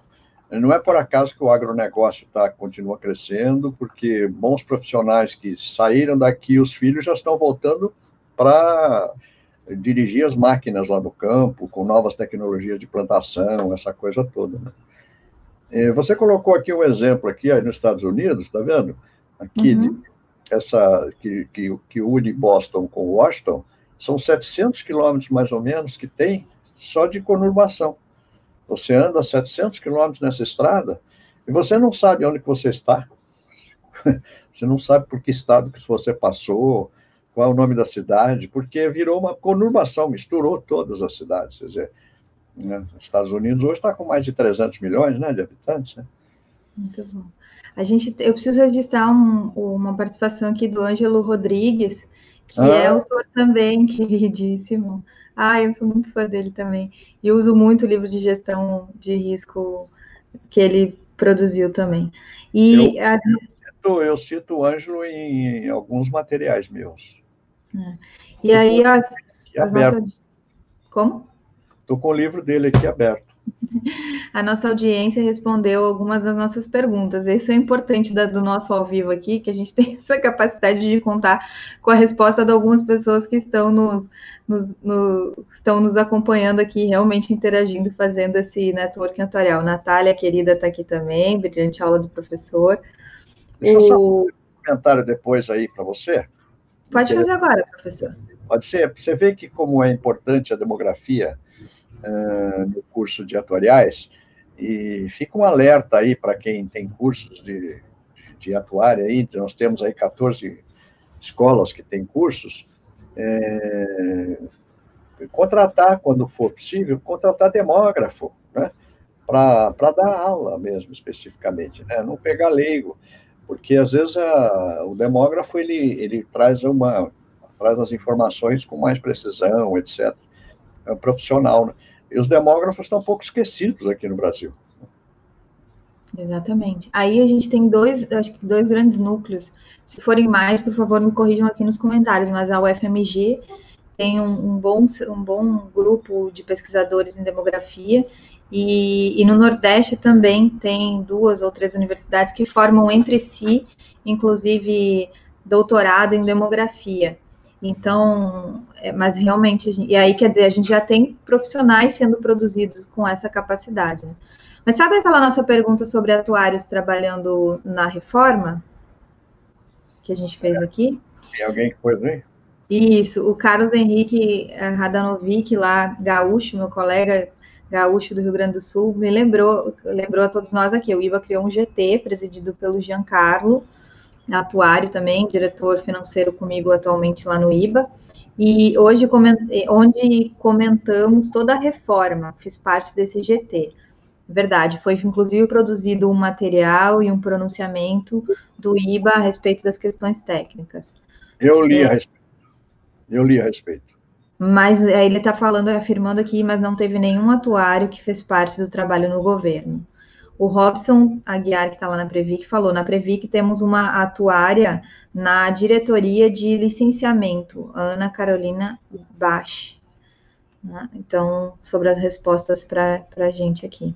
Que bom. Mas vamos seguir, professor. Tem várias outras, outras colaborações que eu já vou colocar aqui, eu não li elas ainda, então vamos seguir. Taxas de incremento ou decremento? É, ah, faz parte, né? É, crescimento da população. Quando ultrapassou 2 bilhões, né, é, bastou 70 anos para que a população da Terra chegasse a 7. Quer dizer, o crescimento foi dobrando, dobrando, dobrando. Né? Começou lá atrás, em 1650, você vai ter 500 milhões, depois dobrou em 1850 para mais ou menos 2 bilhões, ou seja, num período que de 70 anos, chegamos em 7 bilhões, aí estamos a mais de 7, né? Deve estar uns 7,5. Eu já nem sei esse número, eh, não dá nem para acompanhar. E essas taxas de incremento ou decremento, elas têm uma, um, um fatorzinho marginal aí, que é muito importante é, estudar, principalmente no Brasil, porque é, a gente usava muita tábua de fora, né? Na realidade, tábua brasileira que nós temos aí, não sei se você vai fazer, querer fazer esse comentário, uhum. essa experiência brasileira que foi feita aí pelo professor Fristac, né? Uhum. Ganharam aquela concorrência lá da UFRJ, me parece. Uhum. Era tábua, mas essa tábua, ela é uma tábua que é, ainda não está, assim, digamos assim, muitas empresas utilizando, né? Ela foi, ela foi, ela foi feita mais ou menos com, segundo a informação que eu tive na época, uns 700 mil seguros que foram analisados. E daí foi feito todo um trabalho é, matemático e estatístico em cima disso, foram os ajustes, etc., de curva, essa coisa toda, e quer me parecer que a tábua agora está, digamos assim, bem próxima da realidade brasileira. Mas ainda ninguém, não vi nenhum artigo a respeito se realmente nós estamos, é, a nossa curva de mortalidade, validez, etc., está próximo da realidade. Você vê, por exemplo, tábuas de validez recentes, nós praticamente não temos, né? Exatamente. Tudo isso tem a ver com o incremento ou decremento, né? Uhum. No decorrer dos séculos, a população mundial cresceu primeiramente de forma mais lenta, progredindo com o tempo, para um crescimento mais rápido né, atualmente. No início do, da era cristã, a população mundial era estimada em cerca de 250 milhões de pessoas, alcançando é, em 1650 o número de 500 milhões. Então, de 250 milhões passou a 500 milhões. Esse número foi dobrado depois de 200 anos, ou seja, em 1850 é, e, mais uma vez, em 1950, então de 100 em 100 anos foi dobrando, né? Passou para 2 bilhões. Bastou 70 anos para que a população da Terra chegasse em mais de 7 bilhões. Então, veja, aquela mesma progressão, é, gosto desses dados, a gente tem que ter essas referências como atuários, entender de tamanho populacional, entender de dinâmica populacional no mundo inteiro em relação aos anos, porque senão parece que ah, o problema do envelhecimento é de agora, o problema agora é que acontece, ah, agora é que a população está mudando. E não é, né, professor? A gente tem um movimento aí enorme aqui que está muito bem trazido de 250 para 500 para 1, é 1 bilhão, depois para 2 bilhões, de 100 em 100 anos dobrou. É. E aí, nos últimos 70 anos, a gente passou de 2 para 7 bilhões. É. Olha que dado interessante, professor. É, de repente, de repente nesse, nos últimos 10 anos, você começou a falar, ai, mas tá, puxa vida, o envelhecimento, olha que coisa importante, começaram a fazer artigos, descobriram que a população come, começou a envelhecer, na realidade, esse é um processo marginal que vem acontecendo há muito tempo. Né? Esse, eu, por exemplo, participo todo ano de um, de um, um congresso que é feito uh, pelo Bradesco né?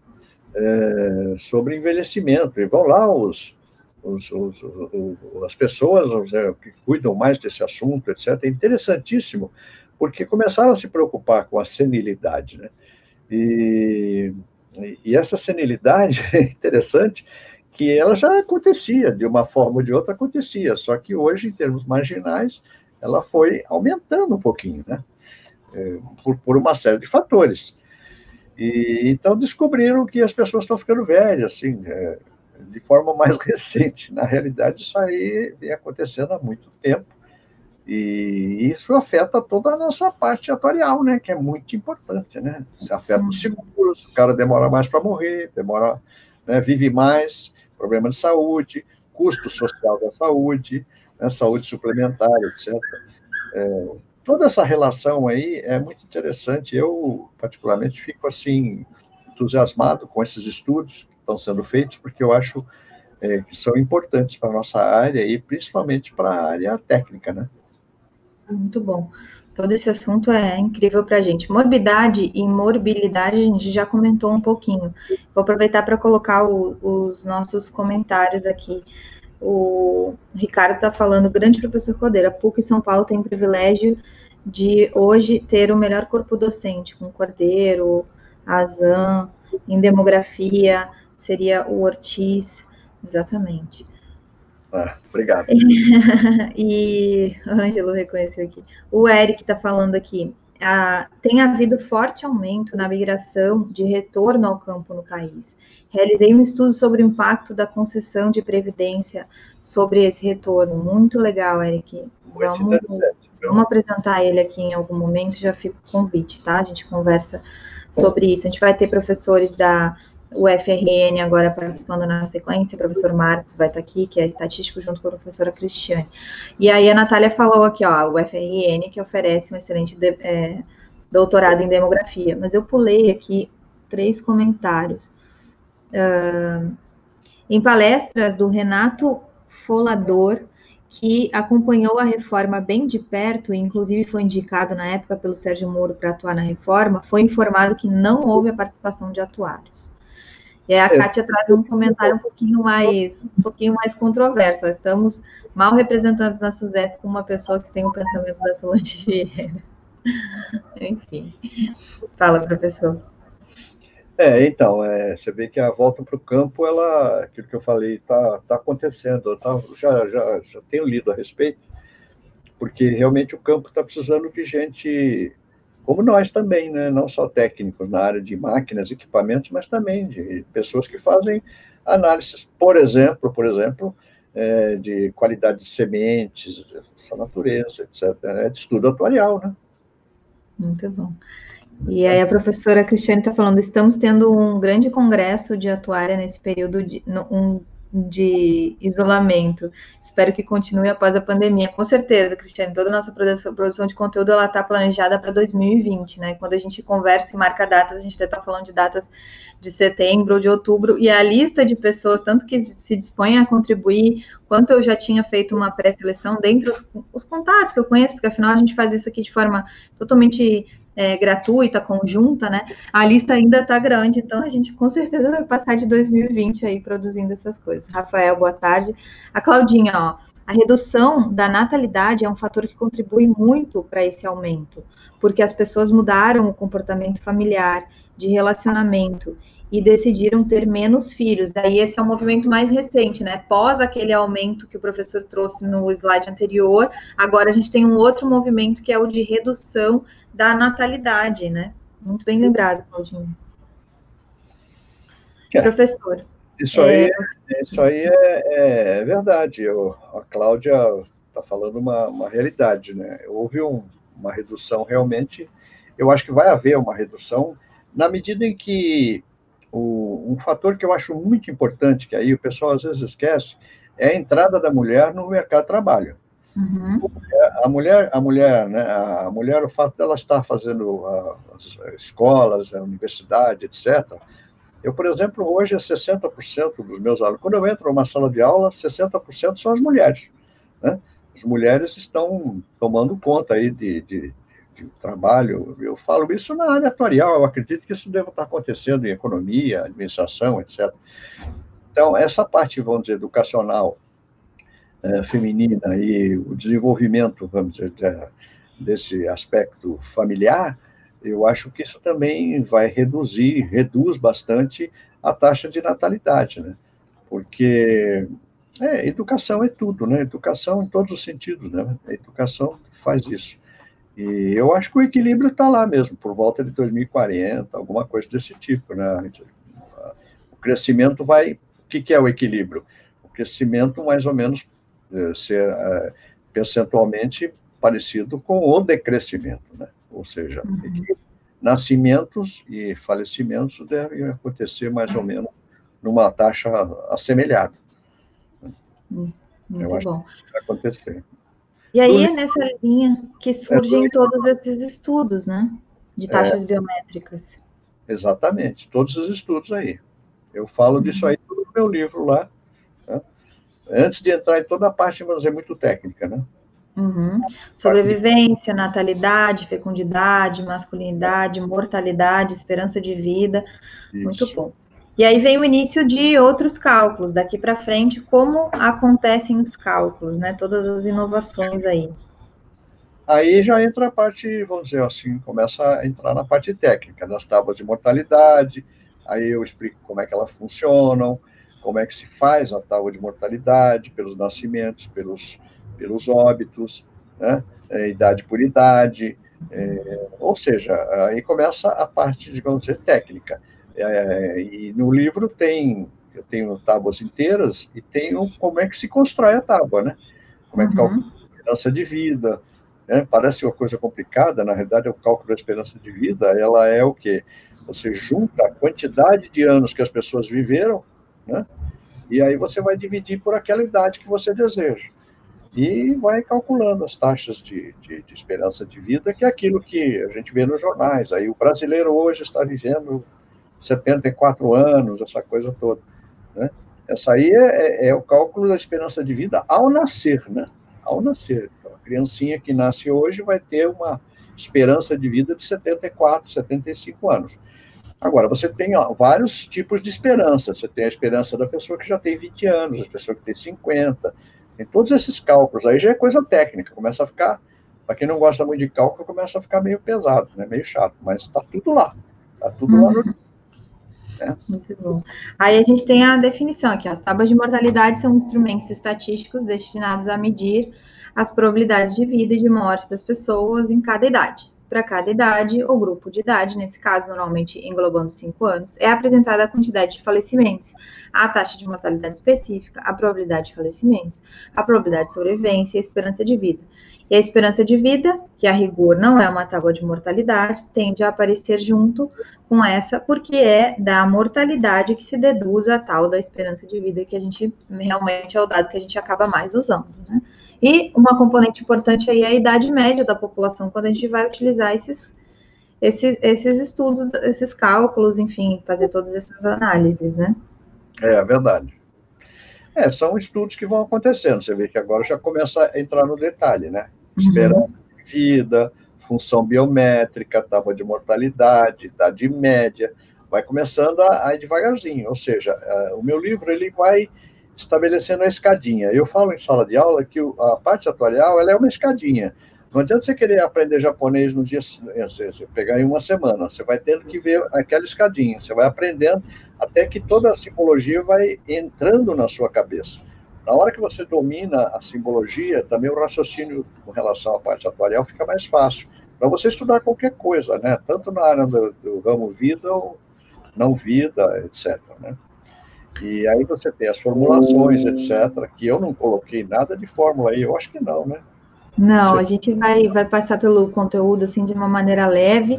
E quem tiver a sorte de ganhar o livro hoje, no final da live, quando a gente estiver sorteando vai poder estudar diretamente no livro, ou então daí pode adquirir também o livro, né, professora, dado o, o, a amplitude hoje que ele atingiu.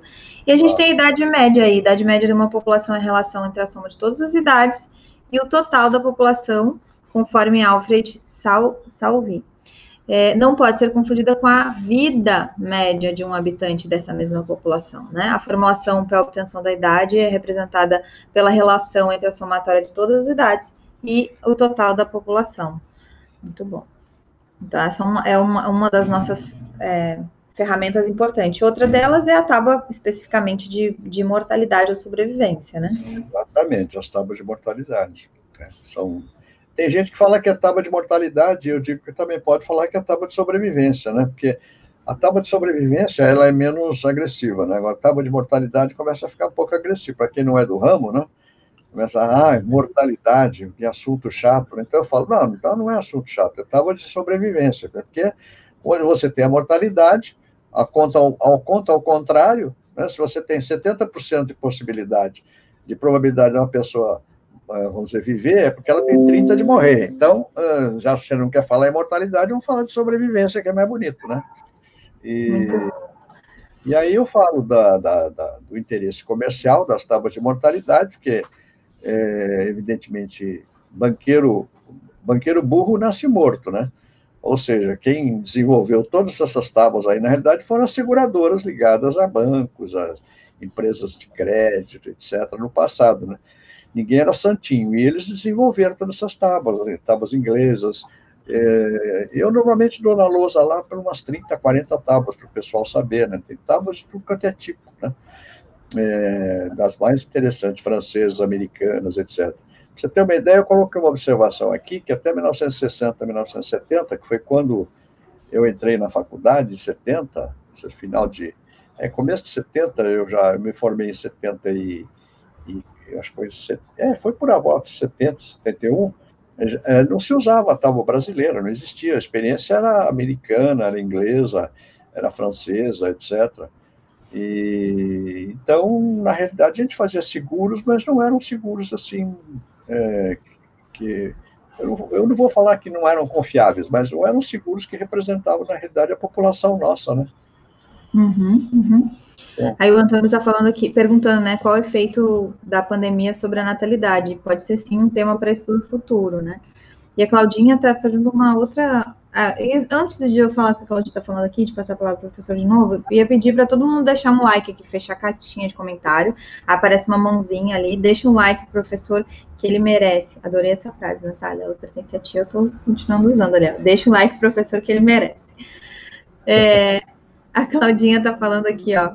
O bônus demográfico no Brasil deve começar a reduzir a curva entre 2028 e 2030. Aí, esse é um outro conceito importante, né, professor, de, de bônus demográfico, que é a questão do número de pessoas que dependem da população economicamente ativa. Então, eu tenho.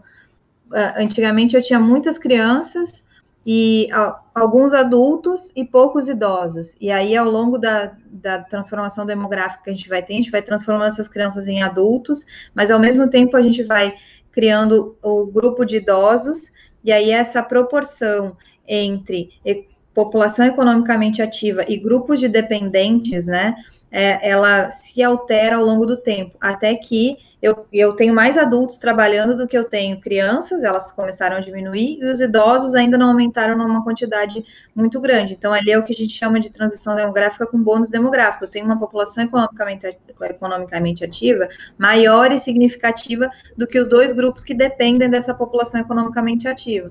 Só que o que vai acontecer no futuro? Eu vou ter menos crianças, beleza, elas continuam reduzindo por conta da taxa de natalidade, mas eu vou aumentando o grupo de idosos e aí o número de dependentes por, por população de, é, de é, economicamente ativa, ele volta a ter a relação que antigamente tinha com o número de crianças, só que ele se transferiu. E aí eu perdi esse time aí de bônus demográfico que o professor está falando, que é o que a, a Claudinha, tá, Claudinha está falando. Então, esse, essa transição de bônus demográfico no Brasil é outra análise muito importante que agrega nessa transição aí demográfica. Professor, quer falar alguma coisa? É, esse, esse assunto do bônus demográfico, eu já até escrevi a respeito. É, o que acontece, assim, eu acho que nós perdemos um pouco, não foi... Acho que nós perdemos a bola da vez. Porque o bônus demográfico, ele está muito relacionado com a parte de economia. Quer dizer, há uma, há uma correlação, vamos falar em termos estatísticos, há uma correlação entre bônus demográfico e economia. O bônus ele pode ir para frente ou ir para trás. Se a economia começa a ficar muito ruim na fase do bônus demográfico, que é o quê? É aquela população economicamente ativa que está disposta a trabalhar, ou seja, se você está com. É, veja, eu não sou economista, se eu falar bobagem, alguém me perdoe. Mas é, na medida que você tem o bônus demográfico e as pessoas não estão com a economia em desenvolvimento, ou seja, você está com. Você está em pleno emprego, mas é, e, e, você tem a, a população com a idade para trabalhar, você está se aproveitando bem da oportunidade do bônus demográfico. Agora, se você tem uma população que está uh, em idade de trabalhar e, e o, o, emprego está em, lá sei eu, 12, 13, 14, como na Espanha chegou a 20%, eu acho que você perde a bola da vez. Então, o bônus demográfico, ele fica, ele, ele fica invertido, porque, na realidade, você não está dando um aproveitamento econômico para o país. Essa é a minha, a minha, é meu ponto de vista a respeito do assunto. Então, o bônus demográfico, ele é uma faca de dois legumes, né? Você pode ter de, forma favorável, mas você pode também ter problemas, criar um problema maior para o futuro, não um problema não é um problema maior, mas um problema que fica, vai demorar muito mais tempo para resolver, porque todo mundo fala em crescimento, crescimento, crescimento econômico. Na realidade, o crescimento ele não é só do PIB, né? Preciso ter crescimento em outras áreas também, né? Bom, não é economia, não é o meu negócio, mas eu gosto. Exatamente. Eu, eu, eu tenho uma liberdade para falar porque eu me formei em economia também, então eu posso usar os conhecimentos econômicos para fazer essa análise. Inclusive, num, num dos artigos que eu já fiz sobre bônus demográfico, eu acabei fazendo uma análise. Então, só por isso que eu assim, gosto desse conceito, realmente tem a ver com essa, esse movimento da população economicamente ativa, e é o, algo que a gente atuar também tem que ter essa percepção. Mas sabe que sobre essa discussão de taxa de mortalidade, ou taxa de ou tábua de mortalidade, ou tábua de sobrevivência, eu tenho uma experiência muito bacana para dividir. Em, de 2000, em 2014, 2012 até 2013, é, eu fiz um, um trabalho para o governo federal é, para planejamento da força estratégica do governo federal. E aí a gente precisava calcular lá quem é que ia se aposentar no governo federal, da participação da administração direta, autárquica ou fundacional, ou seja, só servidor de carreira, como, como a gente diz comumente, é, em, do, de 2013 até agora 2023. Isso para quê? Para se calcular concurso público, para se calcular a carreira que poderia encerrar, para se calcular a carreira que que, que poderia ser reorganizada, era planejamento estratégico mesmo da força de trabalho de quem está lá trabalhando. E para identificar lá o número de pessoas que eu tenho que são servidoras públicas que servem um cafezinho, eu posso terceirizar esse serviço ou não? Então tinha a ver com esse âmbito, o cálculo era em alguma medida atuarial, porque eu considerava todas as regras de previdência, mas a gente colocou no cálculo um, um, uma previsão do número de mortes, porque se eu tenho uma população com 500 mil pessoas, que era o tamanho do, dos servidores que estavam ali por trás daquele cálculo, algumas pessoas vão morrer, e eu tenho que prever que algumas pessoas vão morrer, né? Assim, não existe como fazer um cálculo, até porque na lei lá está escrito aposentadoria por morte, o nome que se dá quando alguém morre é que ele se aposentou por morte, né? É. É, e, aí, e aí ele deixa uma pensão e tudo mais. Mas até aí, na lei está escrito assim: ah, eu, me, me, mandaram calcular os aposentados de 2013 a 2023, vai ter os aposentados por algumas regras, por tempo de contribuição e tudo mais, todas as regras que existem, mas também vai ter o número de aposentados por morte. Mas enquanto eu não tirei do relatório o número de aposentados, os mortos, enquanto eu não tirei o número de mortes, né? Porque imagina, estava por por, por é, entidade federativa, unidade federativa, estava por órgão, estava por carreira, estava assim, era uma estimação, né? A gente não dizia quem ia morrer, a gente só dizia quantos iam morrer. Mas a, o tabu em relação à morte é tão grande que mesmo que o estudo fosse necessário colocar ali o número de mortes, nossa, é. não, não queria se lidar com aquele dado de que dos, sei lá, 200 mil professores, né, 200 iam falecer, mas eu não disse quem, eu só disse que vão. Enquanto eu não tirei do relatório essa linha, não, a gente não quer saber os aposentados por morte, eu só quero saber os outros. Isso aí me não lembra, me lembra quando, quando é, não aconteceu algumas vezes uma sala que tem muita gente, 50 alunos, por exemplo, né, que eu cheguei até, você pergunta assim, quem acha que vai morrer até os qual, qual a idade média aqui da sala? Vamos dizer, 23, 24. Quem é que acha que vai morrer o, o ano que vem? Ninguém levanta a mão. Quem acha que vai morrer daqui cinco anos? Ninguém levanta a mão. Quem acha que vai morrer daqui 10? Ninguém levanta a mão. Quem acha que vai morrer daqui 40 anos? Um ou outro levantava a mão, ninguém acha que vai morrer, é sempre assim, né? Todo mundo acha que vai ficar vivo até eternamente. É muito interessante isso. É uma coisa chata mesmo, né? É. Mas aí a gente tem um universo também para trabalhar, né? Porque a gente tem que preparar para isso daí. E até essa semana eu andei compartilhando lá no Instagram, porque a dificuldade de fazer marketing na área de seguros, na área de da nossa, não na área de atuária, mas sim na área de quem vende produtos de seguro ou de previdência, né? Em especial quem vende de seguros, porque quem vende previdência vai falar, olha, você vai sobreviver, que é o nosso assunto agora que a gente vai entrar na curva de sobrevivência. Mas quem vende seguro de vida, ele tem que falar, olha, você vai morrer, né? E, é. e aí eu, eu, eu, eu, acho assim um grande desafio a gente é, compreender a dificuldade do marketing nessa área de seguro de vida. Ou na área, por exemplo, de não vida também, onde a gente tem que dizer, olha, o seu carro pode ser roubado, seu carro você pode colidir, você pode, né, a sua residência pode pegar fogo, enfim. É. é, é, é são todo, tudo, tudo catástrofe, tudo que a gente, coisa que não quer viver. E aí, quando eu, eu encontrei três ou quatro frases interessantes de quem vendia seguro de vida, é, eu andei compartilhando lá no Instagram, porque eu acho um grande desafio. E uma delas brincava um pouco com a, a questão da, do seguro de vida, que muitas vezes o que vale é a, a pessoa, a presença, mas, as, mas muitas pessoas têm seguro do carro, mas não têm o seguro da própria vida. Então, assim, o que está por trás dessa valorização ou desse entendimento da perturbação financeira? Porque o seguro de vida, ele é para restabelecer né, o equilíbrio financeiro perturbado com a falta da renda de alguém. Mas a falta do carro pode gerar, às vezes, mais perturbação financeira do que a falta da renda de alguém, e não deve ser entendido assim. E aí eles tinham utilizado esse gatilho, né, de é. dar mais valor à vida do que aos bens, para é. uh, convencer as pessoas que deveriam primeiro, no caso lá, o objetivo era vender seguro de vida, né? é, que deviam primeiro ter seguro de vida e depois os outros seguros é, de materiais, de patrimônio, de coisas assim. Mas isso está ligado com a nossa curva de sobrevivência, né? É, vou te falar uma coisa interessante, talvez pouca, poucas pessoas que estão vendo aqui sabem. Foi feito um estudo nos Estados Unidos, os Estados Unidos é o rei das pesquisas, né? Foi feito uhum. um estudo, uma pesquisa nos Estados Unidos assim, sobre a, o efeito de cognição das pessoas com relação a seguro foi uma, uma, milhares de pessoas. E aí eles perguntavam na pesquisa assim: quem é que precisa mais de seguro? Tinha o Batman, tinha o Homem-Aranha, tinha o Flintstone, né? E, porque e, aí eles fazem umas quatro, cinco perguntas, eu não lembro de todas, mas assim, aí o pessoal, que precisa de. A, a conclusão é interessante. A, a, uma grande parte diz que, diz que quem precisa de seguro é o Batman. Aí a outra parte diz que quem precisa de seguro é o Homem-Aranha. E somente 18% diziam que quem precisava de seguro era o Flintstone, né? a família do Flintstone.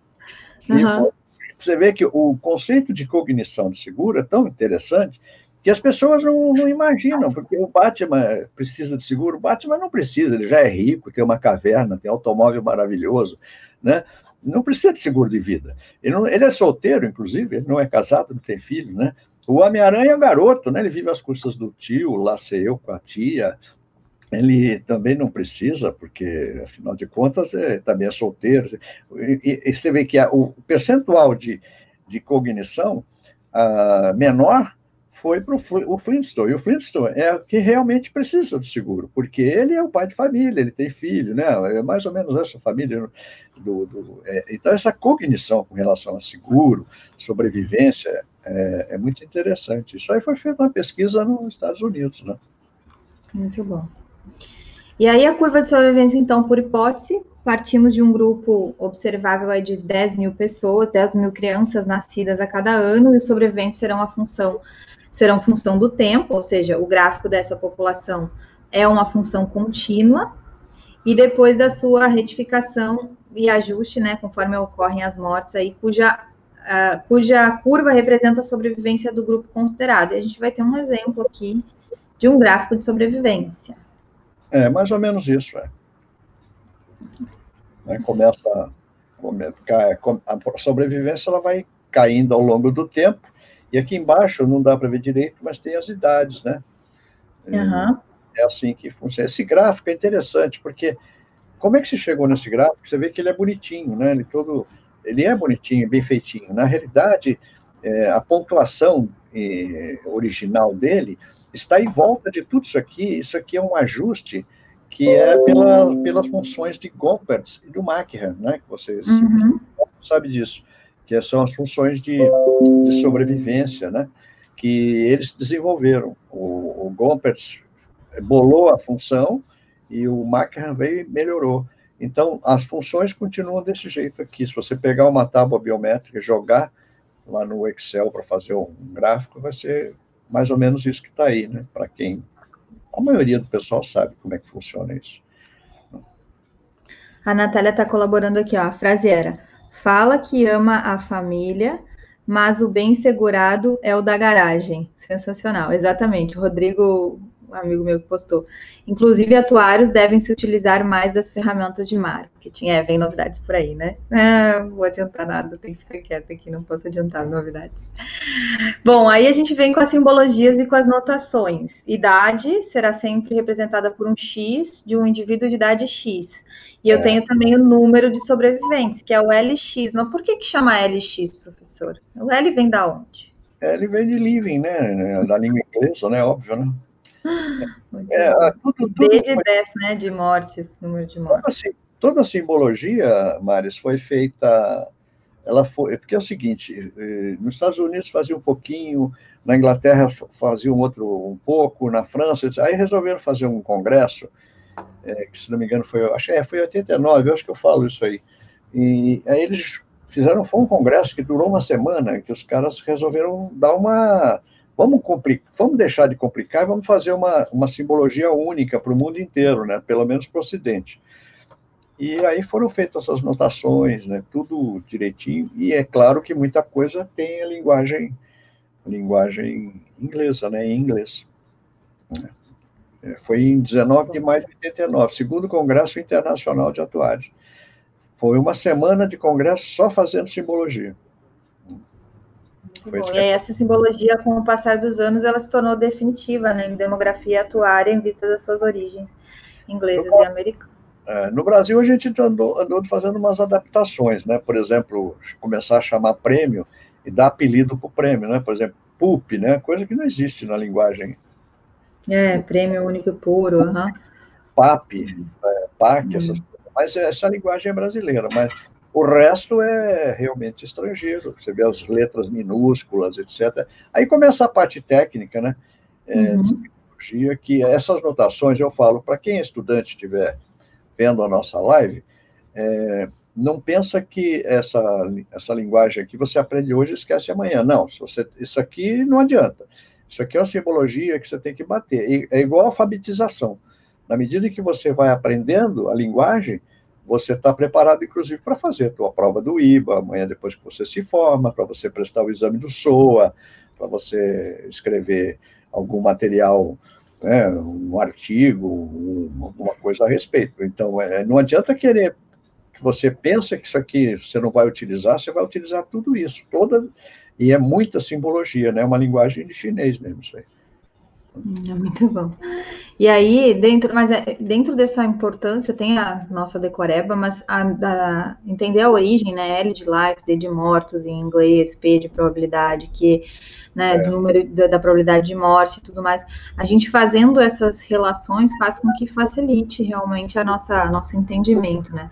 E aí existem ainda as barras verticais, os parâmetros, os parênteses, as tremas, os colchetes e os sinais com ângulos retos, ângulos de 90 graus. Todos eles têm um significado importante dentro da nossa da nossa, do nosso modelo de simbologia, né? Modelo de tábua de mortalidade, a gente vai ter as colunas, com as idades, os sobreviventes, os falecimentos, os outros elementos. Aí você vai trazer aqui um exemplo, é, chamando, inclusive trazendo como a gente chama a última idade da tábua, que é o nosso ômega, né?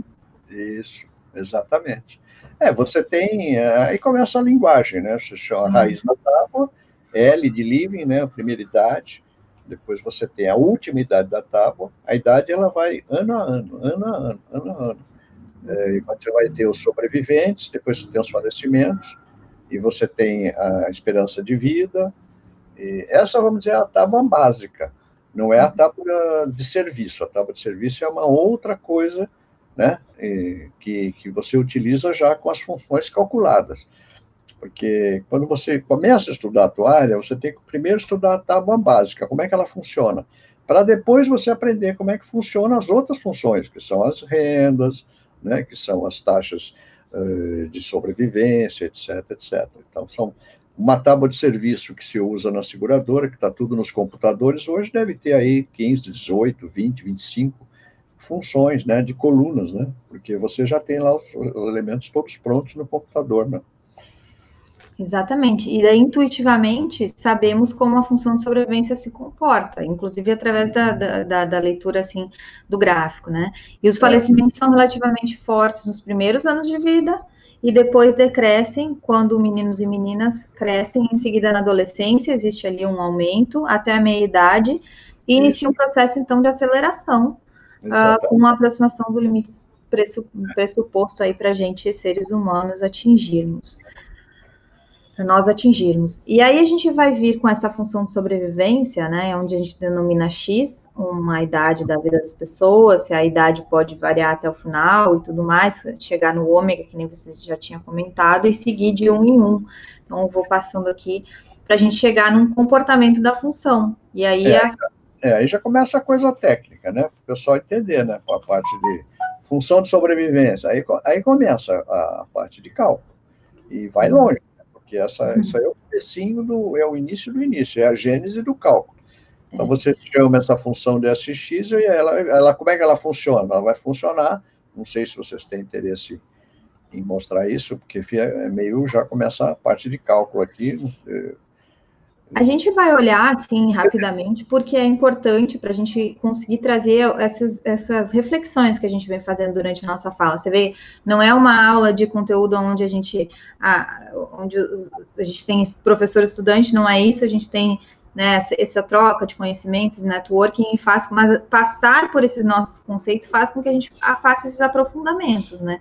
E é. uma coisa que eu, que eu enxergo em relação a essa importância da tábua de mortalidade em relação à tábua de serviço é que recentemente, quando a gente tem a possibilidade de fazer cálculos utilizando simulações de Monte Carlo, é, ou utilizando diretamente a probabilidade, por exemplo, colocando uma curva de juros, ou eventualmente trazendo tábuas geracionais para dentro do nosso cálculo, a gente retorna de fato para a origem, que é a tábua de mortalidade que vai entrar no cálculo de programação dentro do R, ou dentro de algum outro, outro, outro é, programa, né, utilizado para fazer essas programações. Aí eu até vou aproveitar esse gancho que agora eu lembrei, hoje da noite tem uma live às 8 horas da noite no canal da Natália, exatamente para falar sobre os programas, as possibilidades de programação, essa importância lá, inclusive respondendo qual é o programa mais indicado para isso, qual é o programa indicado para aquilo, dentre os novos que surgiram aí. Então, eu recomendo que vocês assistam. E às 5 horas da tarde a gente vai ter uma 5 e meia tem uma live no meu canal do Instagram com o Marconi, e aí a gente vai estar tá entrando nessa linha de, das, dos exames, né? E de, de como é que faz para trabalhar de atu, com atuária de qualquer lugar do mundo para qualquer lugar do mundo, que é a experiência que o Marconi tem, de estar tá lá em Portugal, é, trabalhando para toda a Europa. Legal. Mas é um atuário brasileiro. É, mas aí, passando por esses conceitos, eu vou passar um pouquinho mais rápido as nossas lâminas, né, as nossas, nossas separas, separações aqui dos conteúdos, para a gente poder fazer essas reflexões. Surge essa função de sobrevivência, e inclusive pode ser que a gente retorne a ela, especificamente a ela, e não utilize a tábua de serviço, dependendo das escolhas de cálculos que a gente vai fazer, das atualizações de cálculos. Hoje em dia, a gente não depende só da tábua de serviço para fazer essas, esses cálculos, né, professor? É, na, na realidade, isso aqui é, é, é mais para as pessoas que estudam o assunto entender, né? Porque Exato. como essa função ela acaba sendo contínua, ela, ela representando a tábua, ela, você precisa mostrar como é que, que, como é que ela funciona, como é que ela foi montada. Então, se você tem uma pessoa, só para dar um exemplo, não precisa colocar aí, no, se você quiser, depois você coloca, mas se você tem uma pessoa com idade, ela sei, de 20 anos, você quer saber qual é a probabilidade dessa pessoa chegar aos 40? Então, tem que ter um númerozinho, né, que multiplica a, a probabilidade de, de, de, pessoas, da idade de 20, que vai multiplicar para dizer quanta, qual, é, qual é a probabilidade, é um número, né? A probabilidade vai de 0 a 1. Um, qual é a probabilidade da pessoa chegar aos 40 anos? E dá para você fazer dos 40 aos 60, dos 60 aos 80, do 80 aos 90, 100, etc. Ou seja, é, são funçõezinhas que a gente vai dando no, no livro para entender como é que funciona a função de sobrevivência, da mesma forma que você poderia fazer a função de mortalidade. E aqui a gente leva esse, esse, esse exemplo aqui no livro, eu vou até a, a, a, a probabilidade de sobrevivência. Aí, aí alguém me pergunta assim, mas e se eu quiser saber qual é a probabilidade de falecimento? Eu falo, é, tira um do outro. Porque se alguém tem probabilidade de 8% de vamos dizer, de, vamos, vamos falar um número mais fácil, 70% de sobrevivência, 30% é de falecimento. Então você faz o que? Você pega aquele número e tira de um. E é assim que vai, e o livro vai, e o livro vai se, se desenvolvendo dessa forma, quer dizer, explicando como é que as coisas foram feitas, como é que você monta uma curva de sobrevivência, como é que você monta a curva de mortalidade. Ele vai se desenvolvendo até que você chega nas funções que vão ser aplicadas na parte de seguros, etc., previdência, aí entra na parte de rendas. É, é, tem, eu acho que a sequência ficou legal para quem quer estudar o assunto, né? Já que você fez essa gentileza de querer mostrar o livro para o pessoal aí. É, oh, e a gente pra... consegue ter consegue ter aprofundamentos de conversas que é, precisam dessa interação, né? E aí tem aqui exemplos, né, de qual seria a probabilidade P, então, de uma pessoa de 20 anos sobreviver até a idade de 40 anos, e aí a gente vai analisar também uh, o que, que significa essa pergunta, toda, toda toda essa complementação aí que o professor vem fazendo vai trazer os cálculos, esses todos que estão lá no livro, né? Mas é importante a gente entender essa, essa, essa conceituação não só de forma matemática, mas também de forma aplicada aí em relação ao, à aplicabilidade. E aí agora a gente chega aqui, ó, no modelo de tábua, né? Onde a gente é. tem LX, DX, DX igual a LX menos LX mais 1, e aí já está tudo aí. Exatamente. Aí tá vamos ver aqui motivos influentes na mortalidade. Esse tópico ficou excelente, professor. É, os motivos são, são tão tantos, né? Que realmente a gente, para analisar é, sob o ponto de vista quantitativo, é um trabalho insano, né? E é o que ele diz aqui: as leis que a natureza fornece para a sobrevivência não podem apenas ser representadas friamente e somente como uma simples equação.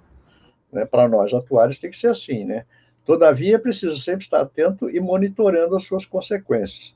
É, na realidade, todo trabalho atuarial tem que ser monitorado, porque é, já se chegou à conclusão que realmente você precisa monitorar tudo que acontece com a população, né? principalmente na área previdenciária. Né? É, nos bancos, tanto na previdência privada como na na Previdência Pública, fundos de pensão, etc., também tem que é, ficar atento, porque é, pode ter algum fenômeno, por exemplo, esse fenômeno da pandemia agora é um fenômeno que, de certa forma, vai atingir, é claro que não de uma forma muito agressiva, mas vai atingir é, muitos fundos de pensão, muita seguros, etc., né? Muitas famílias que têm seguros aí, né? isso afeta, né? e outras doenças. E aí, exatamente. E aí, esses, esses, fatores de mortalidade lá relacionados, inclusive com a mortalidade, morbilidade, que o professor trouxe no início da nossa live, cada um deles pode ser objeto de análise e de estudos atuariais a depender de qual problema que a gente quer resolver, de qual risco que a gente precisa gerenciar, de quais dados e informações e conhecimentos a gente precisa produzir, né? Aí tem aí influências como sexo, clima, alimentação, fatores genéticos, hereditários, condições materiais, qualidade de vida, fumo, bebidas, ST, são elementos aí que têm ligações na enorme teia de mortalidade ou de sobrevivência. E é. ainda é. tem os fatores altamente aleatórios, né? Que a, os acidentes e tudo mais, que também são parte do nosso âmbito, e aí fazem mais sentido ainda terem a gente ter produtos desenvolvidos para é, fazer a cobertura né, desses riscos. Sem dúvida, é isso mesmo. São muitos fatores. E aí, quais, as, quais foram as pessoas que estudaram inicialmente esses assuntos de sobrevivência e de mortalidade, assim? É, foram aqueles que eu te falei aí. Foi uhum. o Gomes, o né? E foi no começo do século passado, né? Eles, eles, eles, eles conseguiram colocar toda a, a, essa situação de vida do ser humano, de morte, de vida, eles conseguiram colocar isso de uma forma matemática, né? para você fazer as tábuas, etc. Né? E aí a gente tem esse afunilamento de todas essas situações, resumindo os dados quantitativos aproveitáveis para as conclusões sobre a vida humana. E nesse slide aqui, ó, tem já os dados do, do, da, das referências que o professor destacou anteriormente, inclusive sobre a, o desenho da, da curva de, da função de sobrevivência, né? Gompers e Macron. É. Muito bom. E vamos ver aqui, os, construção da tábua.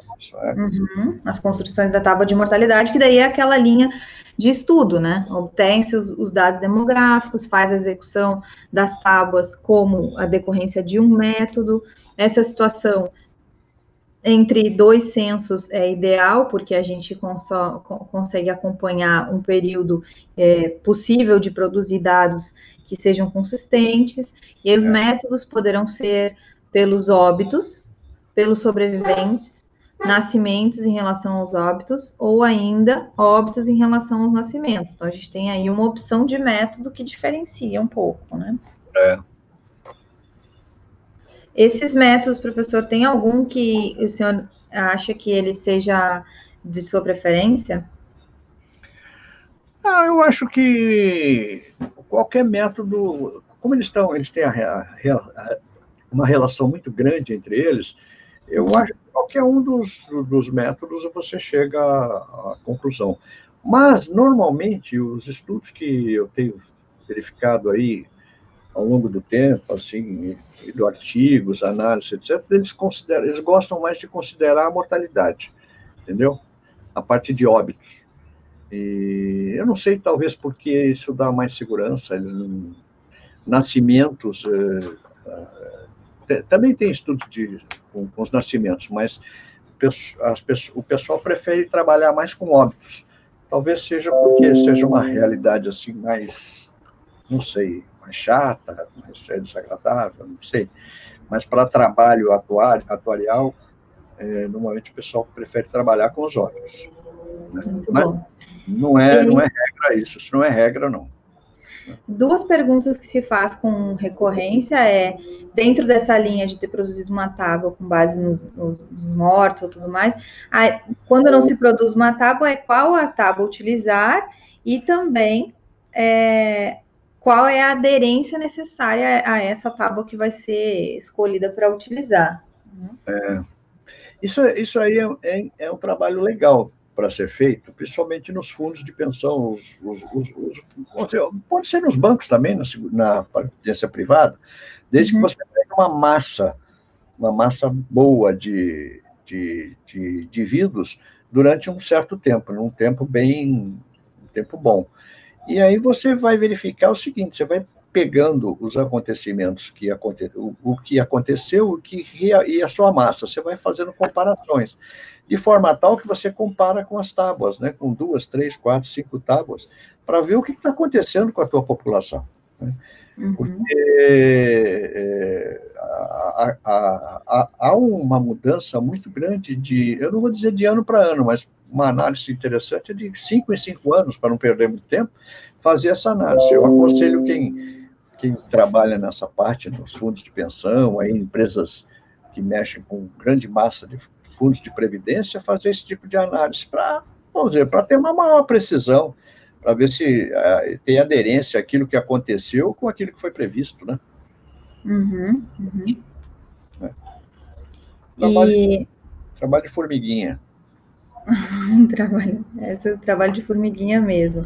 É. E, e aí, nessa linha da aderência, né, a gente até te, já teve uma produção de conteúdo aqui específica em relação à aderência, mas essa discussão passa também pela é, alternativa de calcular ou não a aderência pelo número de mortos ou pela composição do número de vivos. Essa composição do número de vivos, porque não adianta só eu, eu bater o número de mortes, eu preciso olhar quais as idades que eu tenho pessoas sobrevivendo mais é, e quais as rendas, se eu estiver falando em fundo de pensão, das pessoas que estão sobrevivendo mais. E, e essa é um, um, uma análise, assim, às vezes que os órgãos reguladores não pedem para que se faça diretamente, validam aquela tábua, mas a gente fazendo a gestão específica daquele fundo, fazendo todos os cálculos, tem que estar tá atento para esse tipo de, de diferença aí, de possibilidades que podem acontecer. É, a gente tem uma das lives que está programada também para a gente analisar um pouquinho das possibilidades de pensar em sobrevivência por idade biológica. Eu, por exemplo, eu tenho pessoas de 40 anos que têm uma, uma qualidade de vida que, se forem medir algum tipo de idade é, idade biológica podem estar ali com seus 30, 30 e poucos, mas dependendo do tipo de vida que ela levou, muito fumo, muito, muita bebida alcoólica, pouco exercício físico, obesidade e tudo mais, eu posso ter um, uma, uma idade biológica, né, da qualidade das células, da, da, da, das doenças instaladas, muito mais do que 40 anos. E aí trazer essa discussão ou não para as nossas modelagens vai ser algo muito interessante. Tem um economista, é, eu acho que é inglês, que produziu uma literatura sobre isso e alguns estudos sobre isso, que é outro aspecto muito importante. Esse guarda-chuva guarda que eu coloquei aí, né, não querendo te interromper, uhum. mas a, na realidade ele, ele representa o seguinte, ele representa as premissas, né? Sim. As premissas atuariais. Porque é, a, a, situação, a situação de, de, premissa, ela é muito importante. Ela pode estar em alguns erros de, de previsão, né? Então, você veja, por exemplo, eu, eu, eu conto às vezes para o aluno, quando eu lembro em sala de aula, às vezes conto também em algum trabalho, assim, que a gente está tomando cerveja, conversando com o atuário, um, uma, grande, uma, grande, uma grande empresa brasileira, eu não vou falar o nome aí, né, é, tinha um problema de... Começou a ficar desconfiada que estava acontecendo alguma coisa que a, não estava tendo aderência às premissas, estava, sabe, morrendo mais gente do que se imaginava. E aí se fez um estudo atuarial para os próximos, é, era para os próximos cinco anos. E, não, dez anos. E havia um buraco no, no, no ativo e passivo, né, na diferença, da ordem de, naquela época eram 200 milhões de reais. E aí se, todo mundo se assustou, porque imagina, um fundo que tem milhares de pessoas, olha, vai ter que aumentar a alíquota, vai ter que dobrar, essa coisa complicou. Aí não acreditaram naquela empresa e fiz, contrataram uma outra empresa, com né, outras premissas e tal. Eles fizeram as análises, etc, etc, e descobriram que o buraco não era de 200 milhões, era de 300 milhões. Uh, ou seja, uh, se você parte de premissas erradas e você não acompanha aquilo que você falou, se você não faz um acompanhamento anual, ou cada dois, três anos direitinho, quer dizer, é, você pode ter problemas lá na frente, daqui 10, 15, 20 anos, muito sérios, né? E você pode comprometer. Por isso que essa aderência da tábua é um dos fatores, é um só, né? Tem uma série de outros fatores que precisam ser analisados. Então, é, é bem complexo, né? Muito bom. O Alex estava comentando aqui uma resposta, porque a Claudinha lembrou, né, que a, a Previ, que ela já solicita teste de aderência das tábuas a cada três anos, né, desde a da, da resolução de 10 de 2018. É, e aí o Marcos, o Marcos comentou que, leu, tá, que começou a ler um texto muito bom da Claudinha, da Andréa Vanzilhota, Vanzilota, sobre aderência de tábuas, recomendo muito. Aí o Alex comentou aqui, ó, posta lá no grupo. O que, que é esse lá no grupo dele? É porque a gente tem um, um canal no Telegram que eu disponibilizo todo esse material uh, das lives e tudo mais, e nele também tem um link lá que você clica em cima e fala assim, ó, conversar. E aí tem, cai num outro link que é conversa tutorial, onde todo mundo que participa aqui pode enviar arquivos, pode enviar comentários, pode enviar. Então tem o canal principal onde fica concentrado o link do vídeo para quem perdeu e quer assistir depois, o link da apresentação ou do conteúdo que foi falado aqui, que às vezes pode até ser um artigo científico, eventualmente dependendo do que a gente produziu aqui. E uh, eu sempre mando um áudio falando: olha, tem isso, tem aquilo, tem aquele outro, para a pessoa se, se, decidir, né, em que momento vai assistir esse vídeo. E aí tem o grupo também de conversar. Então, vou botar aqui no link para quem ainda não está no canal do Telegram, clica e entra lá no canal do Telegram para poder tanto ter acesso, e é legal porque lá fica é, organizado desde o início das nossas lives. A gente vai ter, não está desde o início das lives, porque eu criei o canal um pouco depois, né? Essa demanda de compartilhar o, o material que os professores produziam, que as pessoas que vêm aqui compartilhar conteúdo produziam, surgiu depois. É, a demanda do Telegram, não está, então não está originalmente desde o início, mas está desde que a gente começou a, a distribuir esse, a, esse conteúdo lá. Então, vocês podem ver e está tá organizado. Então, inclusive, quem achou as lives depois vai ver a quantidade de conteúdos quando eu cito. Ó, oh, já teve isso, já teve aquilo. Pode usar o canal do Telegram para se guiar nessa produção de conteúdo aí. Então, botei aqui no link das lives. E obrigada, gente, pela por, por toda a interação. Eu vou seguir aqui, professor, que a gente ainda vai entrar nessa questão da tábua brasileira porque a, a, aderência da tábua, quando ela é discutida dessa forma é, de impactos nos nossos cálculos, surge todo esse comentário aqui sobre a gente ter uma tábua brasileira da experiência do mercado de seguros, né? EMS vem daí, experiência do mercado de seguros. E aí ele abrangeu esse estudo aqui, trabalhou com um público de previdências complementares. Os dados vieram da população que tem previdência complementar, ou seja, com a renda mais alta. E aí é que tem uma diferença em um gap em relação aos dados que a gente normalmente tem de tábuas que o IBGE calcula com base na população como um todo, né? Esse é um dado importante. É, posso falar? É, claro. aqui, essa informação que está aqui, dizem que se engana quem pensa que a BR, a tábua brasileira, né, média expectativa do brasileiro comum, é, essa informação não é eu que estou, na realidade, dizendo, eu tô, estou transmitindo algo que eu ouço por aí, né? Que a gente está no mercado, fala com aluno, fala com colegas, etc. E aí eu, essa informação de que a tábua BR ainda não, não foi assim adotada, sabe? Aquele, com todo ardor, né? Essa coisa toda. Eu acho uma tábua muito bem feita, excelente, um trabalho maravilhoso feito na UFRJ, e, mas dizem que não está sendo muito utilizada. Agora, eu acho que o importante é que a tábua existe e ela tem umas aproximações muito interessantes, eu já fiz, e eu não vejo problema nenhum, mas tem sempre alguém que talvez não queira é, mudar algumas premissas, essa coisa toda, e fala, fala isso da tábua, né? Mas não sou eu que falo, eu estou apenas transmitindo aqui o que eu ouvi, né? É, Dizem que se engana quem pensa que a BRMS mede a expectativa do brasileiro comum. Primeiro, porque esse negócio de brasileiro comum é, é relativo. O que, que é brasileiro comum? Eu não, isso aí é. Né? Mas é, é o que tem por aí de comentário. Eu coloquei aqui mais para provocar discussão, talvez. Né? Muito bom. Professor... Fala. Pode complementar. Quer complementar, professor? Não entendi o que você falou. Não, eu ia perguntar se tu queria complementar, eu ia. Eu, então, não, não, tudo bem. É isso. Então, a gente tem, uh, depois disso, né, na sequência do livro e tudo mais, uma série de capítulos que trazem muito mais. Cada um deles daria pelo menos mais uma live para a gente começar a fazer a discussão, né? Mas aí a gente teve a sorte, assim, de ter essa possibilidade de fazer o sorteio de um livro. E eu quero passar aqui no, no, nas outras é, lâminas que a gente tem, porque a gente tem a informação aqui, ó, o capítulo 2. Aí, se o professor me permite, eu vou passar é, os, os, títulos, né, para dar o gostinho aí para todo mundo ter vontade de estar. Tá, é, a parte do sorteio já encerrou, tá? Os comentários já encerraram. Quem participou lá, quem já, já comentou, já indicou para outras pessoas, a gente já encerrou. Vou fazer o sorteio aqui ao vivo.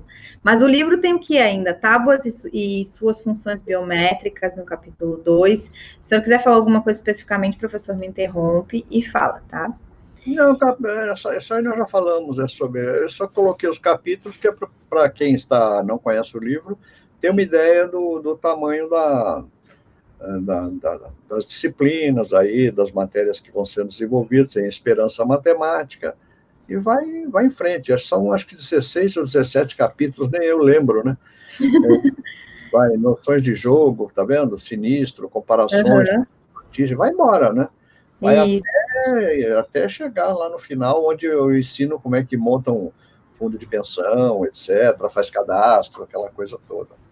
E tem 250 exercícios, que eu acho importante falar isso, que são exercícios dados de todas as, as disciplinas, de todas as, as, as, áreas, vamos dizer, da parte de vida, com, e são exercícios resolvidos, estão resolvidos no livro, que eu acho que isso que é importante, né? Uhum. É chatice, né? Não tem coisa mais chata do que você pegar um exercício e não, não ter a resposta, né? Então, é, esses exercícios estão todos resolvidos. Né? Deu um trabalho maluco para fazer tudo isso. Por isso que é considerado um livro super didático, né? Justamente porque é. tem soluções. É, verdade. Aí, capítulo 4, toda a construção das funções biométricas sobre vida ou mais de uma vida. É, assim, completinho, né? Tábua de depois o quinto vem com funções biométricas complementares, aí quantidade de existência, esperança completa de vida, todos os conceitos que a gente pode utilizar, né, de análise de vida média a partir de uma idade, vida, vida média no intervalo de tempo, quando a gente precisa usar isso nesses cálculos. Exatamente. E aí no capítulo 6, engenharia dos cálculos, nos riscos. Uhum. Capítulo 7, todas as rendas isso, todas, tem todas. Inclusive tem mais para frente tem as rendas, porque essas rendas aí são as rendas aleatórias Básicas. anuais. Depois uhum. eu tenho todos os fracionamentos, todos, sem exceção. Entendeu? Exatamente. Já com as ações e com as comutações também. Muito bom. Aí vem o capítulo 8 com as comutações e as tábuas de serviço. Capítulo 9 com modelos de riscos, de, de clássicos de seguros, né, utilizando essas funções de comutação, então como é que calcula tudo isso daí, inclusive com os seguros de vida ou, ou as coberturas por morte, os seguros por falecimento, né, porque a gente fala seguro de vida e o que a gente cobre é a morte, né. Isso. Depois os prêmios anuais puros no capítulo 10, isso. No 11, a continuação dos tipos de seguro, com seguros totais, prêmios periódicos anuais, vitalício de vida inteira, os prêmios anuais vitalícios. E aí chega nos seguros por falecimento com capital variável, todas as funções aquelas que a gente tem de crescimento e decrescimento. Muito bom. É, não, é não é qualquer livro que tem a parte de variáveis. Eu tenho as, as, funções, inclusive umas funções interessantes, que poucos livros têm. Aliás, eu nunca vi livro nenhum que é a função que você cresce, depois ela permanece, depois decresce, ou vice-versa, coisa desse tipo, interessante, né? Então, é, é, é legal. Aí vai a parte de reservas, né? né? Calcula os métodos, de, os prospectivo, retrospectivo, etc. Né? Regimes de financiamento. Tem coisa aí para estudar bastante. Prêmios comerciais, aí entra na parte de carregamentos, invalidez também tem, né? Como é que calcula as tábuas? Rendas com duas ou mais cabeças, aí começa a complicar um pouquinho, mas fica interessante. Né? Capítulo 16, 17. Aí já começa a modelagem, nota técnica de, de saúde, sabe? Essas coisas assim. Uhum. É, coisas dessa natureza. mais, mais exemplos, modelos, né? Sem grandes compromissos, né? E aí que vem os exercícios. Capítulo aí... 18 de exercícios. Exatamente. Uhum. É, e o último capítulo, diversos tipos de seguros, ramos vida e não vida. Muito bom. Exatamente. Muito bom. Vamos lá para o sorteio. Eu vou abrir uma, uma aba. Eu nunca fiz isso, tá, gente? Então, assim, sendo super íntegra aqui, dizendo que eu nunca fiz isso, pode dar coisas erradas, e a melhor coisa que a gente tem para fazer nesse momento é admitir, né, professor, ser claro e transparente, dizendo, olha, pode dar errado, aí se for o caso a gente a gente corrige, sem problema nenhum. Então, antes da gente uh, ir para o sorteio do livro, vou só fazer um convite especial para todo mundo aqui, que é essa questão da próxima quarta-feira a gente vai falar sobre as provas da SOA e da CAS e a profissão atuarial no Canadá com o Felipe, né? Eu já fiz algumas provas da SOA, o Felipe já está bem à frente, acho que na sétima, oitava prova, e está fazendo as da CAS também, e é uma dúvida recorrente de muita gente de como é que faz, quantos tem, como é que estuda, onde é que pode fazer, onde é que não pode, qual é o comparativo com o Brasil, o que, que a gente tem no IBA, o que a gente não tem, o que a gente deveria ter, o que a gente poderia ter.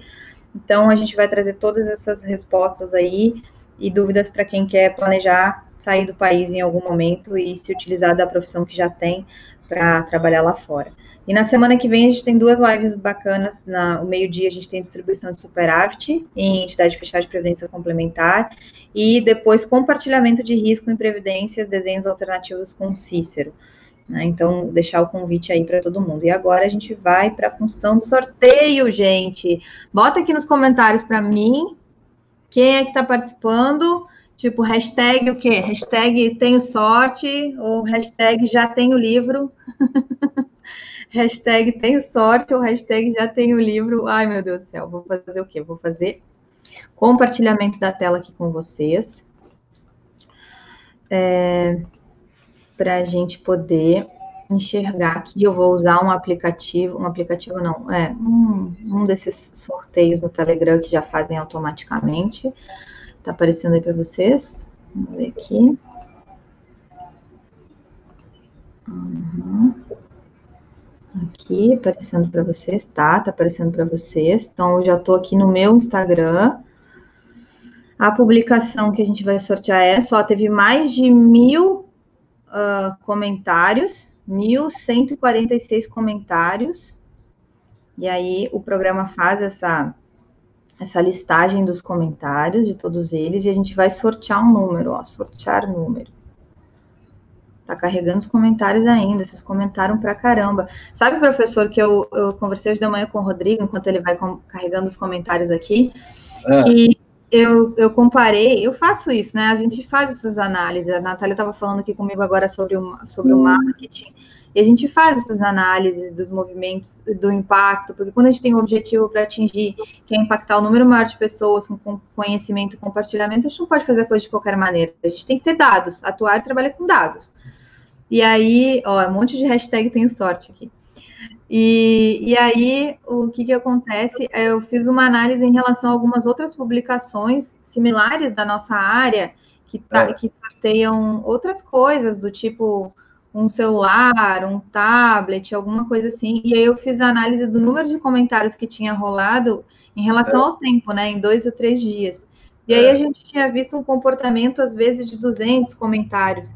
E no comentário teve, assim, sem, na, na realidade era, a média era de 130, 140 comentários nesses outros tipos de publicações, que estavam sorteando aparelhos, né? É. Aparelhos de valor grande, assim, valor não, de preço alto, tá? E de preço alto. E, e aí o livro, né, que tem um, um preço assim justo, né, que para um estudante às vezes pode até ser um, um investimento significativo, mas, uh, mas não se compara ao valor, por exemplo, de um iPhone, de um tablet ou alguma coisa assim. E aí estava com na nossa publicação com mais de mil comentários, em relação a uma outra publicação com cento e poucos comentários. E aí eu falei, o que está por trás aí? Vamos fazer análise do que está por trás. O que está é. por trás é o valor, não é o preço. É ah, o sim. valor de uma é, obra. É o, o que agrega, você está falando, né? O que Exato. agrega. Exato. É. Exato. É a valorização do livro, a valorização do conhecimento, a valorização do ensino. E, e, então, assim, nem tudo são custos ou preços. Tem muita coisa por trás da análise do impacto nas pessoas, do, do engajamento que a gente tem, do é. valor que a gente gera, associado de verdade ao valor que as coisas têm, não, pre, não relacionadas somente ao preço, mas sim relacionadas ao valor que elas possuem. Então, eu queria te dar esse feedback, né, de, de que a gente teve uma boa participação de todo mundo e agradecer a todo mundo que participou. A gente já pode sortear aqui. Estão preparados? Muito legal. Sortear número. Número 296. Isa A. Carolina. Deixa eu só conferir aqui. Eu preciso conferir se a Isa fez os compartilhamentos e se ela segue aos dois perfis. Isa. Ah, Carolina. Ah, Carolina. Boa. Compartilhamento está aqui. Deixa eu ver, seguindo.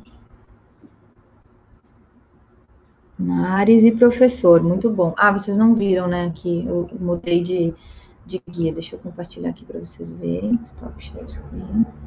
Share screen de novo. Outra guia. A Isa tá aqui. Compartilhamento, seguindo, tudo certinho. Gente, Isa, eu vou entrar em contato contigo lá no Instagram. Vou você vai mandar endereço e tudo mais, eu vou passar para o Rodrigo, o Rodrigo vai fazer o envio do livro, Rodrigo é filho do professor Cordeiro, e assim a gente fez essa parceria. Ah, Isa, tá aqui no ao vivo ou não tá aqui no ao vivo? Fala para mim, tô aqui, não tô aqui. Parabéns, querida, parabéns. Tá ótimo, parabéns. Muito bom. É Professor, muito é. obrigada pela sua participação, foi excelente. A gente teve aqui, depois eu te passo todos os dados, porque a Atuário gosta de dados de novo, a gente gosta de compartilhar. Uma das maiores lives que a gente teve até hoje no horário do meio-dia. Não, não, não, não esperava menos do que. Ah, fico feliz, fico feliz que isso está dando certo. Ai, muito obrigada pela. Ó, vários aqui, ó. Parabéns, professor. Muito obrigada. A Andrea está falando que tem o um livro com de dedicatória e tudo. muito bom, gente.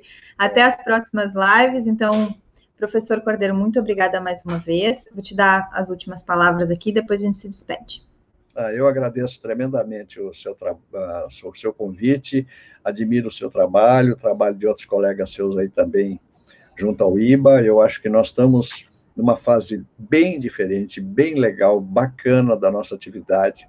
coisa que eu não via há muito tempo, e eu acho que, de certa forma, eu contribuí um pouquinho nesse, nessa, nesse prédio aí, da parte atuarial, da parte do IVA, etc., e eu fico muito feliz que está tudo dando certo. Vocês trabalham muito bem, vocês são pessoas esforçadas. E eu estou percebendo que o Brasil, nessa parte atuarial, não quero fazer nenhum prognóstico assim, mas eu acho que o Brasil vai começar a ficar famoso não só aqui, como lá fora, principalmente, porque eu acho que é, o brasileiro está acreditando mais em nós agora, o governo, uh, enfim, as pessoas que, que têm aí os políticos, etc., eu acho que nós estamos sendo olhados agora com olhos um pouquinho maiores, né? E eu acho que isso é bom para todos nós que estamos trabalhando e fazendo, o, vamos dizer, aquilo que, que a sociedade precisa, que é muito importante o atuário saber que nós fazemos um trabalho também de caráter social, que é muito importante. Eu agradeço aí o convite novamente e fiquem com Deus aí, cuidem-se, porque a pandemia está aí para assustar um pouco a gente, tá? Um beijo para todos. Obrigado. Verdade. Pessoal, por último aí, deixa o like no vídeo para a gente distribuir esse conteúdo. É, se inscreve no canal, caso você ainda não seja inscrito. Como é que faz isso? É, fecha a caixinha de comentário, embaixo aparece um inscreva-se e ativa as notificações, vocês são avisados de todos os ao vivo. Essa semana passada a gente teve live extra no sábado, e pode ir lá no Instagram também, seguir arroba Maris Caroline, a.cordeiro filho professor, que sempre tem conteúdo atuarial saindo lá, tem vídeos, inclusive no IGTV que o professor produz e coloca. Então, assim, fiquem atentos a essa produção aí de conteúdo, porque de nada adianta a gente produzir tudo isso se não chegarem a todas as pessoas que estão à nossa volta, que a gente possa utilizar e mandar essas publicações para as pessoas que não sabem o que é atuar e eventualmente estão nos contatando para fazer algum tipo de serviço, então podem utilizar, ficar à vontade para compartilhar, que é para isso que elas são produzidas. Eu sou Maris Caroline, estive hoje aqui com o professor Antônio Cordeiro Filho, especialmente ao meio-dia no nosso almoço atuarial. E esse é o Atuário e Gestão de Risco Podcast. Até a próxima. Pode ficar, professor.